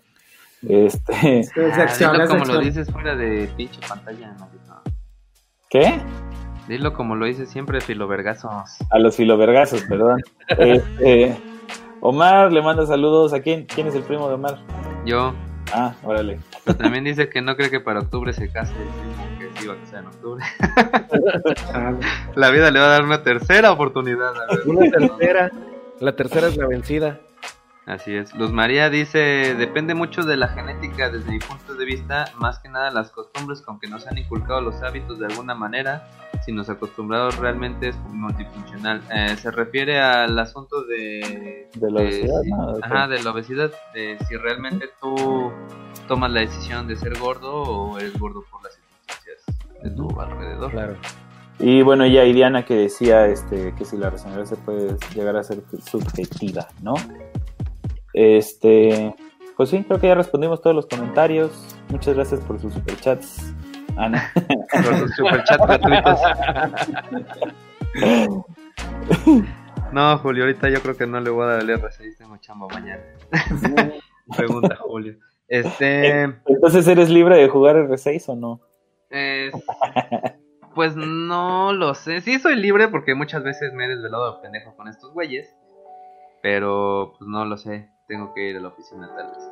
Oye, Este, antes, antes ¿Le de- damos a Rapidín de, de, de, libertad de expresión? pues sí, como quieran, y yo quería hablar un poquito de la democracia, pero Dale. Este, bueno, de la democracia nada más lo, lo que quería decir, porque estábamos hablando de, de libre albedrío, ¿no? Y entonces se supone, pareciera que la democracia se basa precisamente en, eh, en tu capacidad para decidir entre, entre un gobernante y otro, ¿no? Entonces, eh, todo el mundo piensa democracia, libertad, voto.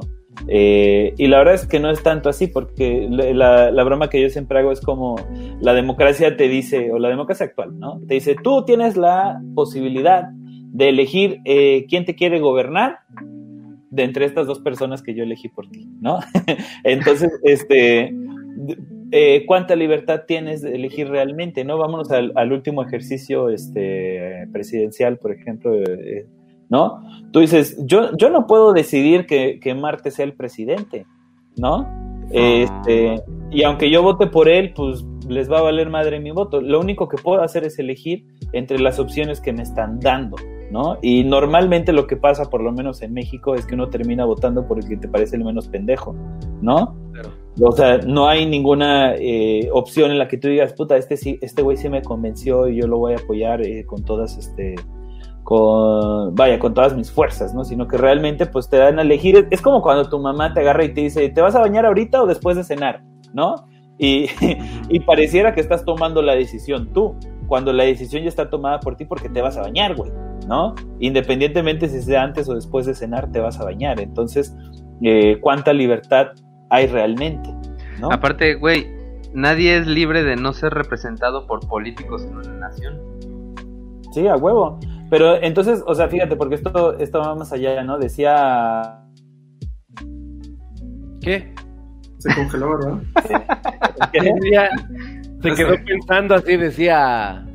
Ah, creo que se trabó. No, Eso. era Voltaire el que decía que los votos debían de ser pesados y no contados, ¿no? Porque obviamente eh, la, la, decisión que toma una persona informada es muy distinta a la decisión que toma una persona que no tiene conocimiento. Les decía yo, como ejercicio mental, ¿no? Pensar que tienes dos cajas y tienes que elegir una y no sabes qué hay dentro de ellas. ¿Hay un gato vivo o un gato Este, muerto? No, aquí no viene Schrödinger.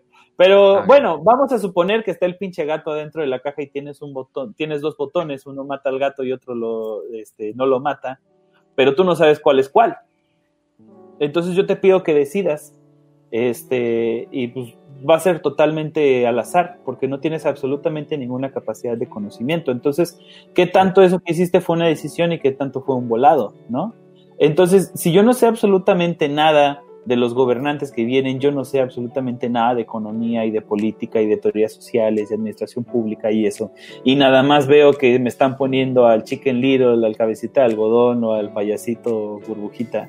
Entonces, Yo este, o a León, ¿no? Entonces, ¿qué tanto estoy tomando una decisión y estoy ejerciendo mi libertad y qué tanto me estoy inventando un puto volado? Porque hasta que yo no sepa cuál botón es el que mata al gato, simplemente es, es este es azar, aleatorio. ¿no? Entonces, ¿la democracia está basada realmente en la libertad? Ah, Es imperfecta, pero tal vez, o sea, tendríamos que perfeccionarla. Nunca va a llegar a ser perfecta, pero tal vez dentro de todos los sistemas malos, ese sea el menos malo, la democracia. O sea, ¿qué ¿qué otras opciones tenemos, no? Pues el absolutismo, este, ¿no? Hay una monarquía, una oligarquía, creo que no sería lo mejor. Bajo el argumento que acabas de dar de que hay votos que son informados y otros votos que vienen de personas que no están informadas, siento que es cierto, o sea, es verdad, no todo el mundo se informa para votar, pero también es un argumento peligroso para la democracia porque entonces también estás diciendo que tal vez haya personas que no deberían tener derecho a votar si no se informaron. Y la, la siguiente pregunta sería, es ¿quién va a decidir? Exacto, o sea, a ver, es como que alguien que diga, güey, los pendejos no votan. ¿Y quiénes son los pendejos, güey? ¿Quién decide cuál es el parámetro? Entonces, tal vez, o sea, sí, o sea, este, güey, tal vez está mal, está mal, yo, tu plantilla debería venir ahí con un, con un cuestionario, ¿no? Y depende de qué ¿Es tan, pendejo? depende de qué tan equivocadas estén tus respuestas, es lo que vale tu voto. Exacto, sí, para ver si se va a anular o no. Entonces, pero yo prefiero que voten todo el mundo pendejos y no pendejos. Y una vez más, son los peligros de la libertad, son los peligros de la democracia. El peligro de darle el voto a todos es que tal vez todos, como tú bien dices, la mayoría tal vez está bien pendeja, pero pues ni modo, esa mayoría pendeja va a elegir al gobernante. Yo prefiero eso a que digan, no, a ver, solo unos cuantos van a votar, solo unos cuantos, y a ver, mm. los que no puedan resolver, los que no puedan resolver esta fracción no votan. No mames, güey. Pues no sé, o sea, antes con ese argumento no votaban las mujeres, ah, con ese mismo argumento no votaban los negros con ese pues mismo argumento decían solo el hombre blanco puede votar a la verga porque es el único que tiene la sabiduría divina para votar. Pues eso sí es cierto, pero pero también por ahí había alguien que decía que una persona que o sea, como propuesta que tal vez las personas con posgrado que su voto valiera X. No mames. Pues es una pendeja también, güey. Yo creo, yo creo que aquí aplica este la frase esta de que la democracia no es perfecta, pero pues es lo mejor que tenemos, ¿no? Entonces, este, mientras no encontremos algo mejor, pues es lo mejor que tenemos, ¿no? Que como dato curioso, hicieron una encuesta este, en toda Latinoamérica de, de si llegara alguien con un régimen este, autoritario, absolutista, este, vaya, si te pusieran un dictador, pero supieras que vas a, tener un mejor eh, nivel de vida que el que tienes ahora, aceptarías. Y el ochenta y tantos por ciento dijo que sí, o sea, que quisieran, preferirían vivir bajo una dictadura con tal de estar mejor, ¿no? Pues te voy a contar la historia de Nicaragua. Bueno, no tanto, ah, pero este, pues antes de los ochentas, en los setentas estaba Luis Somoza y pues ya de ahí se hizo viejo y su hijo empezó a o sus hijos empezaron ahí, ¿no? pero este cabrón, a pesar de que, como tú dices, era una dictadura, pues Nicaragua era el país más rico de Centroamérica, este, pues Managua parecía primer mundo, así edificios bien chidos, este, también era el granero de Centroamérica, o sea, Nicaragua estaba avanzando. Cuando llegó Daniel Ortega y estaba ahí poniéndole en su madre, Somoza dijo, me van a extrañar y me van a llorar, putos. Y ahorita, güey, Nicaragua está hecha polvo. Y, pues Nicaragua cambió, entre comillas, su libertad, más bien cambió, cambió su bienestar por libertad, que al final este, salió para lo mismo, ¿no? Porque pero, pero es que todavía no ponemos, claro, pero eh, lo que pasa es que todavía no hemos llegado al final, o sea, realmente son procesos, ¿no? O sea, decir, güey, está jodido porque son libres, entonces estaría mejor con Somoza, pues es como que decir que la historia acaba hoy.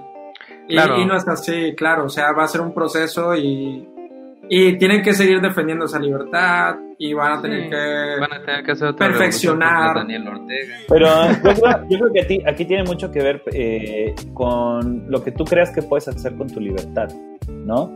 Porque, pues, eh, obviamente, eh, conforme vas perdiendo injerencia en tu contexto, pues entonces pues la, la libertad te empieza a valer madres, ¿no? O sea, se agarran y te dicen de pronto, ay, güey, eres libre de viajar a donde quieras, ¿no? Vamos a suponer que este, en el mundo no existen las visas, ¿no?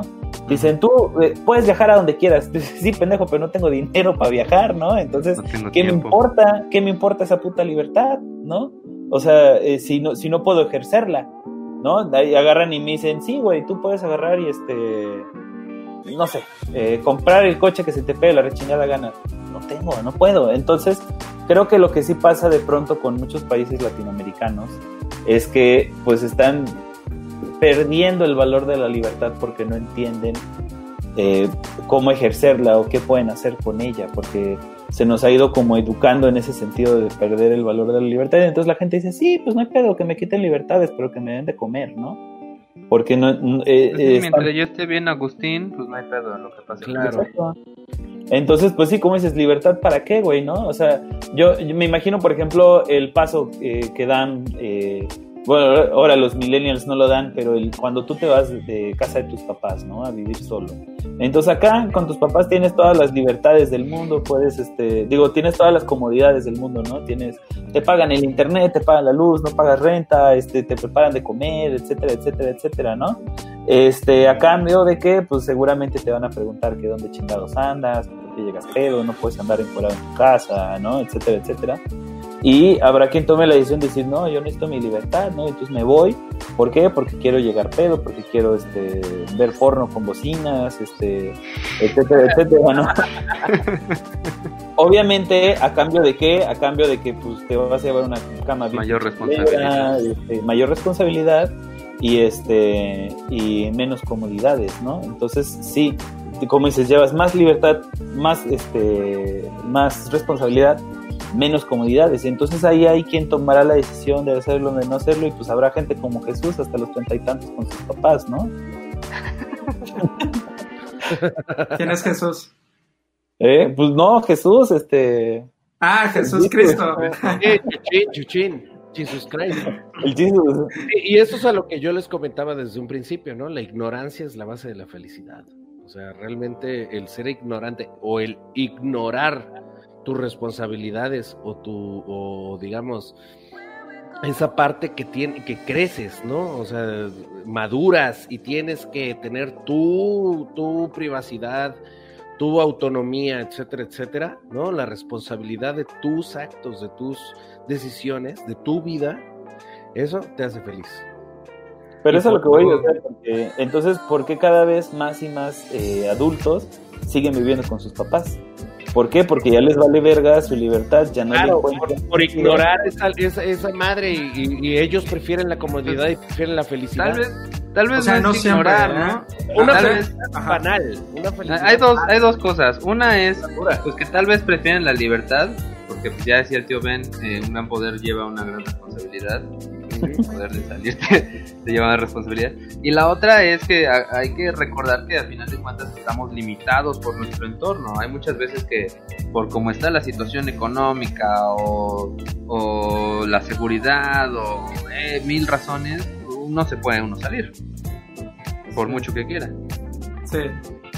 o sea, quién sabe, también como dice Caleb, igual puede ser que efectivamente has decidido no irte por estar, por la comodidad. Tienes razón, o sea, realmente ahí, eh, digo, creo que sí hay muchas personas que así eligen mejor estar cómodos a ser libres, pero y más también porque tal vez en casa de sus padres les permiten todas esas libertades, entonces están cómodos y libres, tal vez sí les permiten llegar pedos a sus casas, y si les permiten ver porno con bocinas. Oye, Entonces, cuarto, que tienen las dos cosas, tienen libertad y comodidad, así que tal vez no tienen un incentivo. Este, sí, sí. que Eleonor, mira lo que ser... por ser mi mamá.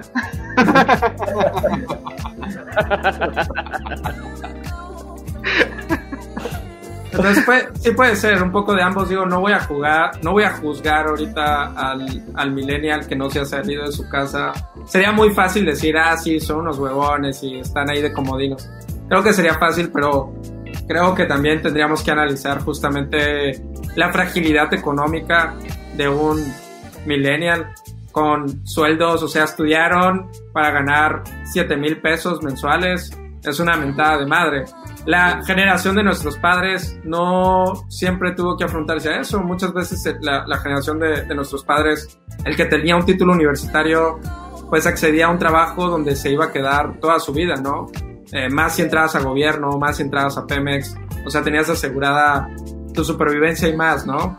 Y nuestros padres a los 25 años ya tenían tres hijos, casa, carro y cuánta mamada y nosotros a los 25 años estamos ahorrando para un pinche celular, ¿no?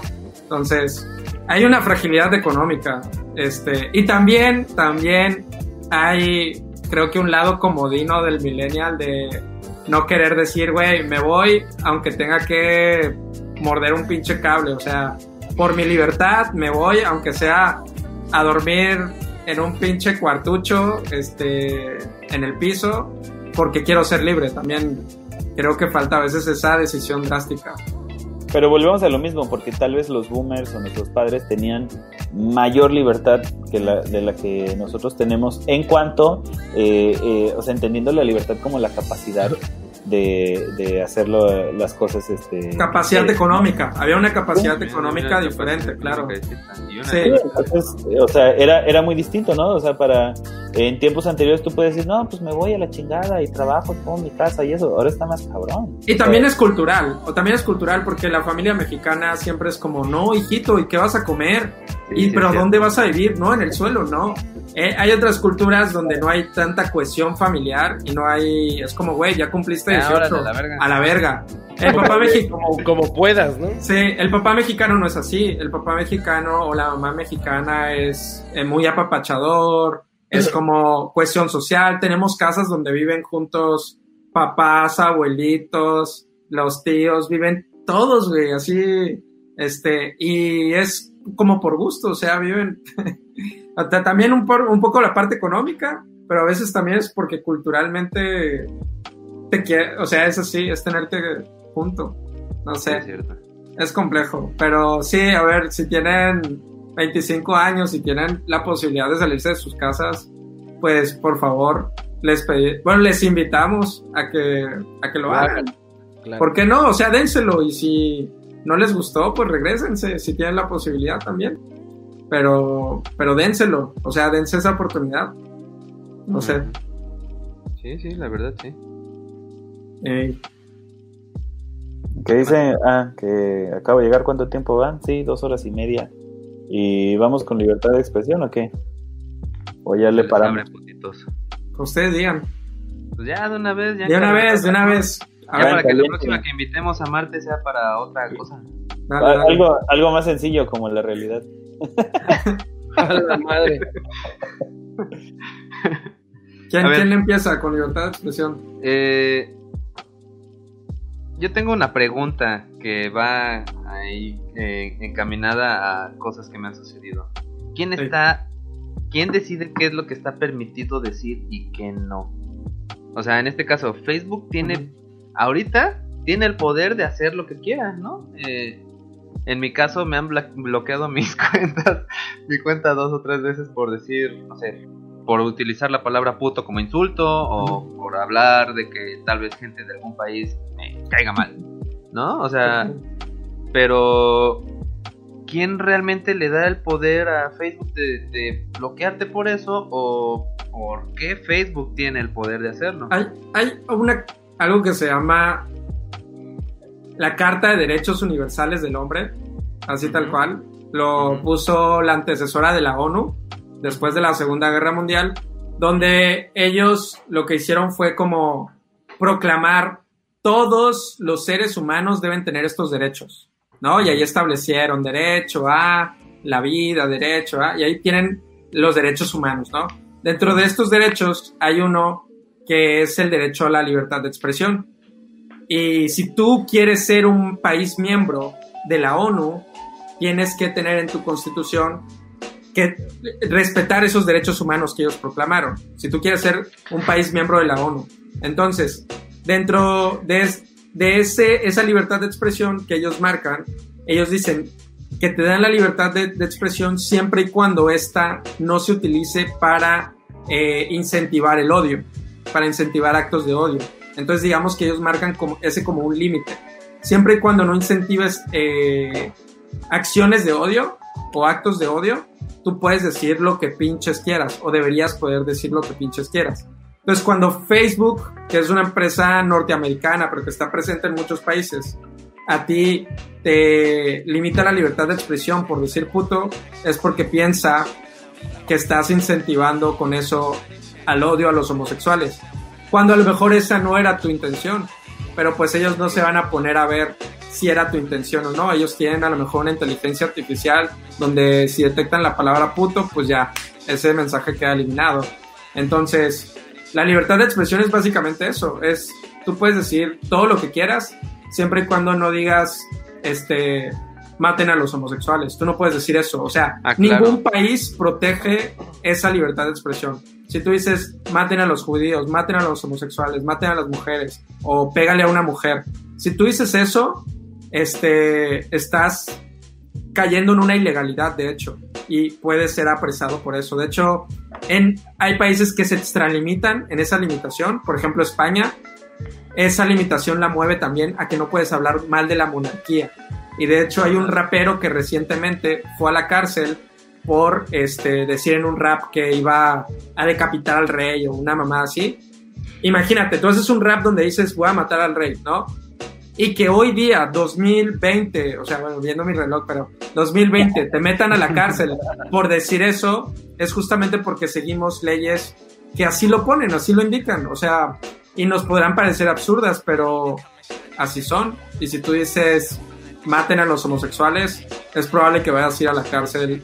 Realmente en México no, pero si fuéramos muy estrictos, tal vez sí. Sí podrías ir a la Pues, cárcel por algo así. También ah, vi tu video de, de, li- eh, ¿qué? libertad de expresión. Libertad de expresión. y manejas ahí un, un uno de los casos que está muy interesante, ¿no? Que es que antes estaba prohibido en todos lados este el libro de Mi lucha Sí, de Adolf de- Hitler. de Hitler, Sí. que pues ahí sí tiene pues publicidad y cosas antisemitas, ¿no? Sí. Entonces, este, en Puebla no les gusta eso. Eh, pero este, pues el asunto es que ahorita ya está libre. Pero ¿a quién metemos a la cárcel por ese crimen? O sea, realmente quien emitió ese mensaje, pues ya murió. Pues sí, pero quien lo vende y quien lo consume, Hay, hay algunos lugares como Holanda donde todavía es ilegal venderlo, pero realmente mm, la pregunta sería la, creo yo la cuestión sería la siguiente. Aunque ese mensaje es peligroso, el que aparece en mi lucha, tal vez sí debe existir la posibilidad de que exista ese mensaje. Y tal vez sí deba existir la posibilidad de que tú puedas decir puto en Facebook. Este, tal vez, el, una vez más, el mundo se vuelve un lugar un poquito más peligroso. El mundo se vuelve un, un lugar un poquito más peligroso si le doy a René la posibilidad de decir maten a los judíos o maten a los putos. O no sé, el mensaje extraño que o él maten quiera a los dar. putos judíos. Ándale, mate. O sea, no sé qué mensaje quieres dar, pero lo que tú digas vuelve al, al mundo un lugar un poquito más peligroso, ¿sí? Ahora la siguiente pregunta sería, ¿quién te va a escuchar? ¿Por qué tendría que hacerte caso? O sea, tan ignorante es la persona que te va a escuchar que se va a ver influenciada por este mensaje. Tal vez no debería ser mejor que eduquemos a nuestros niños para tener un criterio y que cuando escuchen a alguien decir una de estas cosas disparatadas, puedan ellos mismos decidir, ¿sabes que Este mensaje no tiene ni pies ni cabeza. O sea, es, ese es el detalle, que una vez más, a veces el, el Estado paternalista quiere tratarnos como niños y nos quieren decir, no, ¿sabes que Esta película, censúrala. Este, este músico que dice que va a matar al rey, censúralo, mételo a la cárcel. Ah, este libro que dice que, que promueve el odio a los judíos, este libro que se ha prohibido. Eh, esas acciones paternalistas, creo que al final lo que hacen es ver a la gente como niños pendejos, una vez más. Es como la- el ciudadano no tiene el criterio necesario para distinguir lo que está bien y está mal. Entonces, quítales el reggaetón y censura también la banda y los narcocorridos también censúralos. Y este, hay un videoclip donde están matando a una mujer, también censúralo. Ah, mira, René dijo puto en Facebook, censúralo. Ah, mira, dijo algo de los judíos, censúralo. O sea, este censurar, censurar, censurar es una vez más el Estado paternalista y que ya no es el Estado, muchas veces ya son las empresas, güey. Ahorita no fue el Estado mexicano el que te censuró.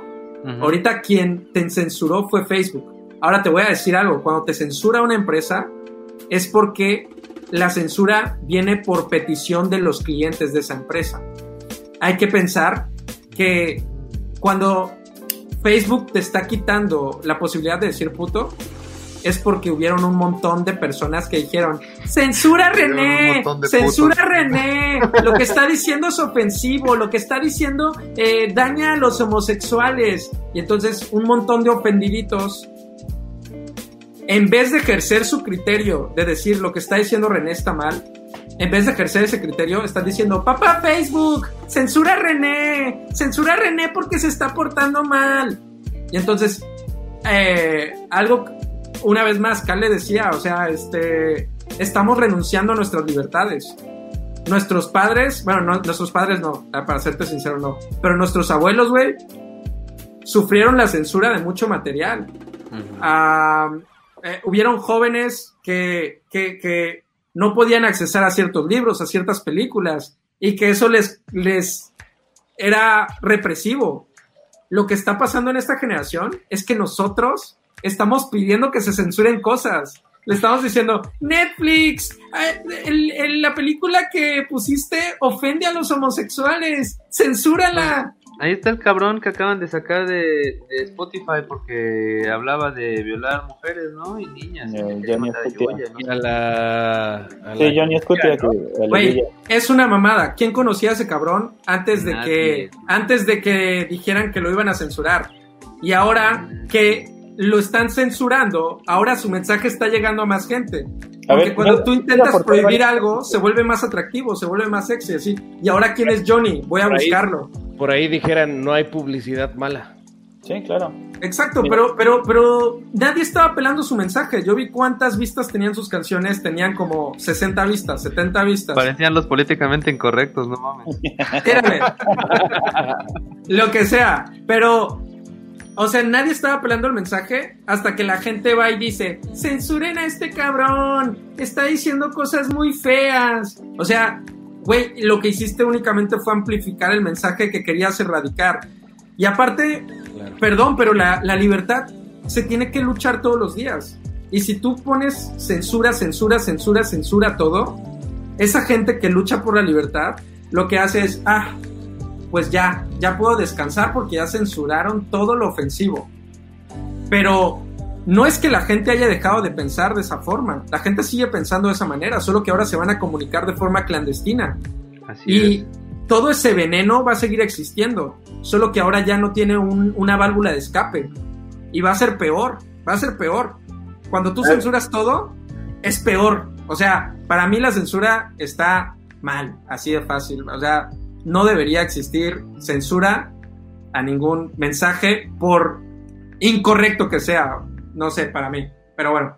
Bueno, a ver, eh, primero, antes de hablar de la censura, la pregunta que hacía René de, quién puede este, decidir hasta dónde eso, por ejemplo, en el caso de Facebook, pues es muy fácil, como decía el Marte, el Facebook es una empresa privada, entonces el dueño de esa empresa puede decidir qué hay y qué no hay en su empresa y le vale madres, ¿no? Entonces, si ya tú podrás criticar que cómo es que él no permita, de, no te permita decir puto, pero sí permita que existan los grupos este, de pedófilos, ¿no?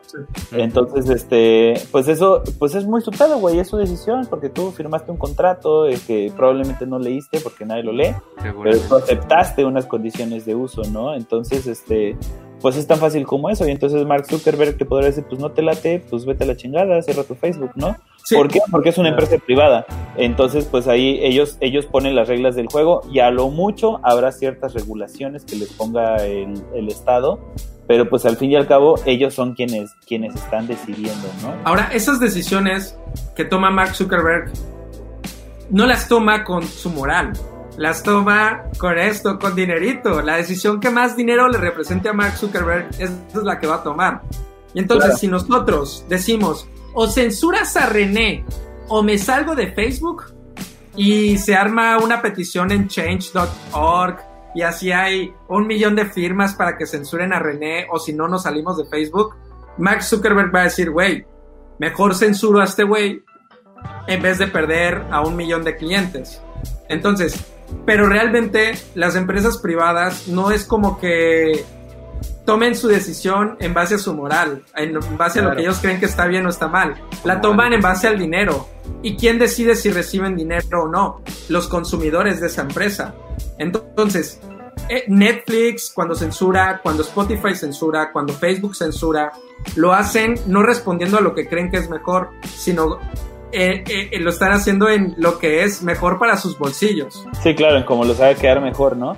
Sí, y luego, por ejemplo, este, perdón, hablaba eh, de esto como de la libertad de expresión y como hasta dónde y cómo, pues es fácil, o sea, la libertad de expresión es una libertad más de todas las que tenemos, entonces, pues de cierta manera se te debería de regir como se rigen todas las demás libertades, ¿no? O sea, la, la Declaración Universal de los Derechos Humanos dice así directamente, libertad consiste en poder hacer todo aquello que no cause perjuicio al otro.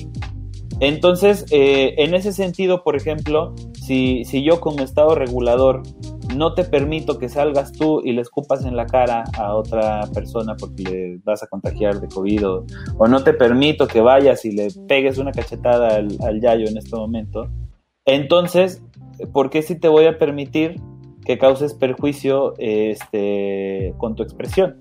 ¿No? Entonces, obviamente se vuelve como un poquito más etéreo porque las causas no son tan directas, ¿no? Si tú vas y le pegas una cachetada, pues le dejas un moretón. Y, pero si tú vas y, hablas mal de él y él se siente mal y eso, es como más, eh, es difícil de, medir, ¿no?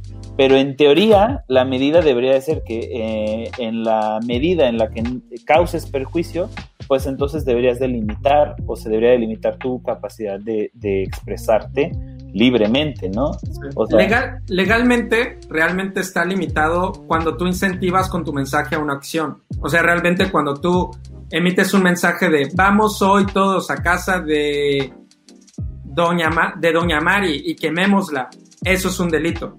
Ahora, si tú dices, yo pienso que Doña Mari es una pendeja, eso no es un delito.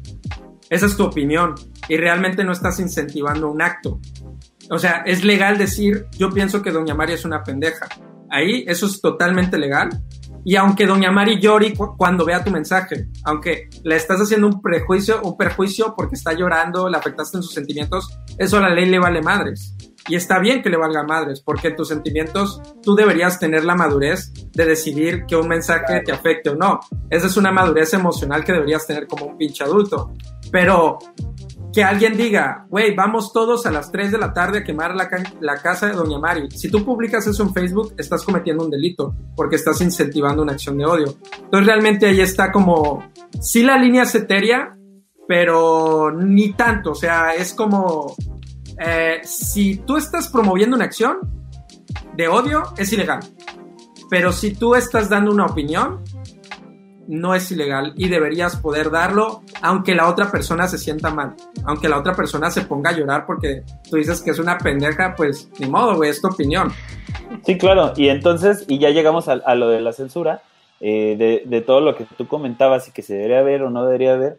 Eh, me, me voy a, a repetir con el pinche este ejemplo del, del niño, ¿no? O sea, yo, por lo menos a mi hijo, pues obviamente él no tiene acceso libre a todo el tipo de contenidos que hay, ¿no? Entonces, este, pues no vas a agarrar y le vas a poner a un niño de 5 años ahí que pueda ver, este, pues no sé, películas de destripados o que pueda ver porno y eso, obviamente por la, por la madurez de su persona, ¿no? Entonces, en ese sentido, la, la censura, mm, eh, entiendo perfectamente que no debe ser prohibitiva, ¿no? Porque, ¿qué pasa, por ejemplo, en Estados Unidos que- con el Ku Klux Klan, ¿no? O con los movimientos este, eh, raciales, ¿no? que dicen este, los neonazis y la supremacía blanca y todo eso. Les, les prohibieron re- reunirse de manera virtual. Ah, pues lo hago de otra manera, encripto mis conversaciones, nos reunimos con, eh, hablamos en este con códigos, ¿no? Ahorita reventó otra vez todo esto del, del Pizzagate y del este, ¿cómo se llama? El Lolita Express y todo esto de Está operación, este, que está muy loco, ¿no? Pero toda esta operación de, de tráfico de, de niños y de pornografía infantil y todo esto, que pues lo único que hacían era a- eh, comunicarse a través de correos encriptados y a través de palabras clave, etcétera, etcétera. Entonces, eh, si tú agarras y censuras así, quieres bloquear y ya, ya no pasó nada y no lo ven y ya, la gente de todas maneras eh, va a acceder a eso, ¿no? Porque lo van a buscar y les va a dar morbo y entonces van a encontrar la, la manera de, de, de todas maneras acceder a ello, ¿no? El problema es precisamente que como Estado paternalista es como, no, chiquillo, tú no puedes ver esto, sácate la chingada y ya. Pero no hay, eh, no hay una preocupación por desarrollar o por madurar a tu, a tu sociedad, ¿no? ¿Para qué? Para que al igual que con las drogas, pues cada quien tome la decisión libre, ¿no? Y entonces, como decía eh, Yayo en el podcast de los videojuegos, si yo quiero agarrar y ponerme a matar gente en un pinche videojuego de la manera más cruenta posible, pero yo sé que eso es un pinche videojuego y que no es la realidad. ¿Por qué? Porque yo soy una persona madura y consciente que tengo raciocinio. El pedo es que hay un chingo de gente que no es madura ni consciente ni tiene razonamiento, cabrón. Entonces, ¿qué vas a hacer? ¿Prohibir los narcocorridos y el reggaetón? ¿O educar a tu pinche sociedad para que entienda que es simplemente una expresión y que no es la realidad? Porque en todo caso voy a tener que prohibir todo, cabrón, ¿no? Voy a prohibir eh, la, eh, los Avengers, ¿por qué? Porque hay niños que creen que pueden ser superhéroes y se avientan del techo. Ahorita en Estados Unidos, esta semana, tres niños se dejaron picar por una viuda negra porque creían que se iban a volver Spider-Man. No, ¿No? mames. No, bueno. Entonces, eh, o sea, si, si, yo agarro y me pongo a prohibir todo Vamos, lo que no le sabe puede que hacer daño a la, azul. a, la, a la sociedad, pues va a valer verga. Pero el pedo es que no me estoy preocupando por educar para que los niños pendejos sepan que no se pueden dejar picar por una puta viuda negra. Claro. Entonces, o sea, volvemos a lo mismo. Es, es, lo mismito que con las drogas. Las drogas hacen daño, pues sí. El pinche, hay contenidos violentos que te hacen daño también, güey. Es lo mismo. El pedo es que mientras yo no me preocupe por, por volver a mi generación eh, madura, pues entonces eh, la pinche censura va a valer madres, ¿no? Porque así como, como nosotros de morritos, este, pendejos, eh, pues no nos dejaban ver porno y de todas maneras lo vimos, y no nos dejaban fumar y de todas maneras fumamos, ¿no? Las acciones prohibitivas no. son pendejas, las acciones prohibitivas no sirven para ni puta madre. Lo que tienes que hacer es generar criterio y raciocinio. Tienes que hablar con tu hijo, o sea, realmente, como tú bien dices, a veces los padres igual, está bien que los, yo siento que los padres y empatizo con eso de que, oigan, alguien piense en los niños, ¿no? Ese, ese... alguien puede o sea, sí está, lo, los entiendo, ¿no? De que, oye, censura esta caricatura porque en esta caricatura dicen estúpido y no quiero que mi hijo vea esta caricatura. Ahora, eh, siento empatía, pero no estoy tan de acuerdo, pero tal vez es más difícil estar con tu hijo presente en las tardes y que tal vez no esté viendo televisión al horario en el que pasan esa caricatura y tal vez estar jugando con él algún deporte o estar con él, eso la verdad te da hueva. Tú quieres dejarlo en la tele para que la tele, pues que ahí se entretenga, ¿no? Y luego te quejas de que en la tele dicen malas palabras. Entonces, ese es el pedo, que la gente no quiere tomar responsabilidad. O sea, es más cómodo pedir censura. Y es más cómodo, güey, censura las caricaturas que dicen malas palabras. Oye, dice, cuando, bueno, mi generación tocó, por ejemplo, Ranma y medio. Y era un desmadre porque Ranma y medio era niño y era niña a la vez, según le tiraban agua. Este, y entonces habían padres que se incomodaban con eso y, y, y querían que quitaran Ranma y medio porque los niños iban a pensar que, que podían ser niño y niña a la vez. Pero tal vez era mejor que tú hablaras con tu hijo acerca de estos temas, ¿no? Sí, a huevo. Es que ese es el punto, o sea, pero, pero ahora lo volvemos a extrapolar al, al gobierno. O sea, si, si como gobierno no te estás preocupando por hablar con tus hijos, ¿no? Sí. Este, o por permitir el, eh, la madurez emocional de las personas, pues es más fácil decir, no, pues quiten esa pinche caricatura de la tele, ¿no? Sí. René tiene una pregunta. No, era una pendejada, ya se me pasó. Este, no, pero también quiero dar un comentario. Eh, nosotros encontramos en, en YouTube, eh, pues yo también tengo una hija pequeña de 5 años, este, y pues su tablet solo tiene YouTube Kids, que supuestamente, pues, este... Está más regulado. Filtra, ¿no? Filtra un poco uh -huh. el, el, contenido, a no malas palabras, a no malos mensajes, pero al final de cuentas sí hay un chingo de, de videos que están ahí y que así hay uno que era muy famoso, la, no, la neta no me acuerdo de quién era, pero pero así haz de cuenta que en las canciones que decía era como un superhéroe y decía así como, sí, déjate matar y clávate este cuchillo y la chingada dentro del contexto de la canción. Que cuando nosotros lo vimos dijimos, a la verga, ¿no? O sea, está muy cabrón. Sí, está toda esta del Elsa Gate, ¿no? Que se usan a Spider-Man y a Elsa de Frozen, a no sé quién. Ándale, cositas También. así. O también un día le preguntamos a mi hija si había visto a Yuwoki. Y dice, sí, sí. Dije, no mames, a mí me da miedo, güey, ¿no? Y resulta que lo vio en algún video de Minecraft con unos primos cuando estaban en Nicaragua. Y entonces, pues ahí fue, como dice Marte, eh, que nosotros nos empezamos a, inmiscuir más o poner más atención en lo que estaba viendo, ¿no? O sea, porque muchas veces tú estás sacando tu celular pendejeando mientras ellos ahí. O sea, realmente eh, lo importante de, de ser papá, ya sea eh, biológicamente o como estado, pues es estar al pendiente de lo que está haciendo tu gente, tus niños, y, y estar al pendiente de, de o explicarles, ¿no? O sea, en su momento nosotros hablamos con Ren y dijimos, ¿sabes qué? Pues tal vez los videos de este mono, pues no, porque puede que te estén diciendo cosas que no están bien, ¿no? O sea, siempre la información y la educación es, es importante en este caso, pero como también decía este Marte, pues al, al gobierno pues no le conviene que estemos educados, ¿no? En sí, a mi punto de vista, o sea, la censura promueve mucho a, a- este desmadre de que la caguen, que se, se pongan una pinche viuda negra en el brazo para ver qué verga sucede, ¿no? Hay, hay un capítulo de Peppa Pig que censuraron porque eh, Es que querían promover el hecho de que las arañas no son malas y Pepa tenía una amiga que era una araña, la puta madre, y a raíz de ese capítulo, no sé cuántos pinches chamacos se murieron por picaduras de araña. Bueno, el punto es, eh, eh, un ejemplo muy claro, si tu hijo quiere fumar, si tu hijo te pregunta, llega, te pregunta, oye, el alcohol, ¿qué hace? ¿No? Y tú le explicas, le estás resolviendo la duda al chamaco. Entonces, ya no tiene como esa, esas ganas de probar, esas ganas de experimentar, esas ganas de descubrir, ¿no? O sea, ya sabe lo que, lo que sucede. ¿Por qué? Porque ya lo resolviste.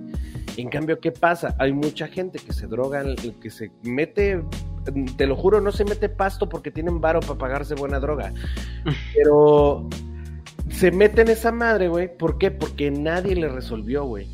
Y, por- y simplemente dijeron, ah, pues a ver qué se siente. Y terminaron bien más ensartados que mariposa de colección, güey. Ese es el pedo, güey. Ese es el pedo. O sea, si tú hablas en vez de censurar, güey. Si tú dejas que toda esa información, güey, todo ese pedo llegue, ¿sí? Completamente, güey, al usuario, el usuario no tiene por qué hacerlo, El usuario no tiene por qué investigar, güey. Y lo peor es que se van, o sea, la mente humana, güey, se va, se va a investigar a la fuente más cercana que normalmente es la más pendeja, güey. ¿Sí? Es de un vato que según ya lo hizo, güey, y que según le resultó chingón. Entonces, ¿qué pasa? Sale mal, güey. Sale Oye, mal. pero Hay mucha, hay mucha banda, hay mucha banda que te dice, que dice, güey, es que si ves cine gore, güey, eres un pinche genocida, güey. No, no, No. mames. Hay genocidas Sí. que ni siquiera, ni siquiera le dan, güey. O sea, neta. Pero ¿qué pasa, güey? Tú, le, tú lo consumes y sabes perfectamente, y por, por consumirlo, güey, sabes y lo, y, lo, y, y- y lo ves de manera objetiva, güey. Sabes perfectamente que esa madre no lo debes de hacer simplemente una película, güey. Es como en los videojuegos, lo que comentaba ese día, güey. Tú te metes a jugar Call of Duty y le das a disparos, no lo haces en la vida real. Pues sí, y, y extrapolándolo un poco a la situación actual, eh, pues están casos extremos de, por ejemplo, Corea y México en cuanto al asunto del coronavirus, ¿no? O sea, ya como hace poquito tuvieron una pandemia con lo del MERS, eh, pues el gobierno se tomó la tarea desde el principio de decirles, oigan, ¿saben qué? Pues este, miren, viene este virus, este, y hace esto, y se, se- pues ahora sí se pasa de una persona a otra de estas formas, bla, bla, bla. Y pues ustedes ya, ya vivimos la pandemia pasada, ya sabemos más o menos cómo irnos ahí moviendo para que no nos enfermemos, ¿no? En cambio, acá en México, pues papá queriéndote ver la cara de pendejo. No, no se preocupen, es una gripa, salgan, la chingada, ¿no? Entonces, pues al final aquí nos está llevando la santa banana, pues por falta de comunicación y de conocimiento, pues que estaba disponible, ¿no? En cierto modo. Cierto. Ahorita justamente son, van a ser tiempos como muy especiales y de defensa de nuestras libertades. Creo que el tema del coronavirus, del COVID-19, porque justamente la gente vuelve a temer por su vida nuevamente. Y decíamos en un momento, o sea, ¿qué es más importante para ti, la vida o la libertad?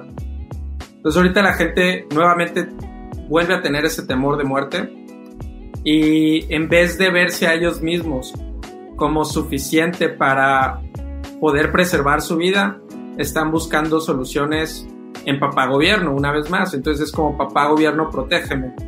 Este, oye, para protegerte tengo que coartar tus libertades. Responde papá gobierno. ¿Y qué estamos diciendo? Sí, güey. ¿Qué necesitas? ¿Qué necesitas? ¿Que, eh, no, que, que te dé mi libertad de tránsito? Llévatela, no la necesito pero protege mi vida. Y eso es muy peligroso, pienso yo. Estamos ahorita eh, viviendo tiempos especiales donde también tenemos que volver a poner sobre la balanza qué es más importante para nosotros, si la libertad o la vida, y sobre todo con este tema del COVID-19. Este, hasta dónde le vamos a dar al gobierno la, eh, la protestad sobre cómo nosotros debemos vivir porque qué tal si, no ha pasado en México, pero en países de Sudamérica hubo ley marcial de que al que se salga de su casa lo arrestamos. Yo sinceramente en Europa esperaría que no pasara algo así.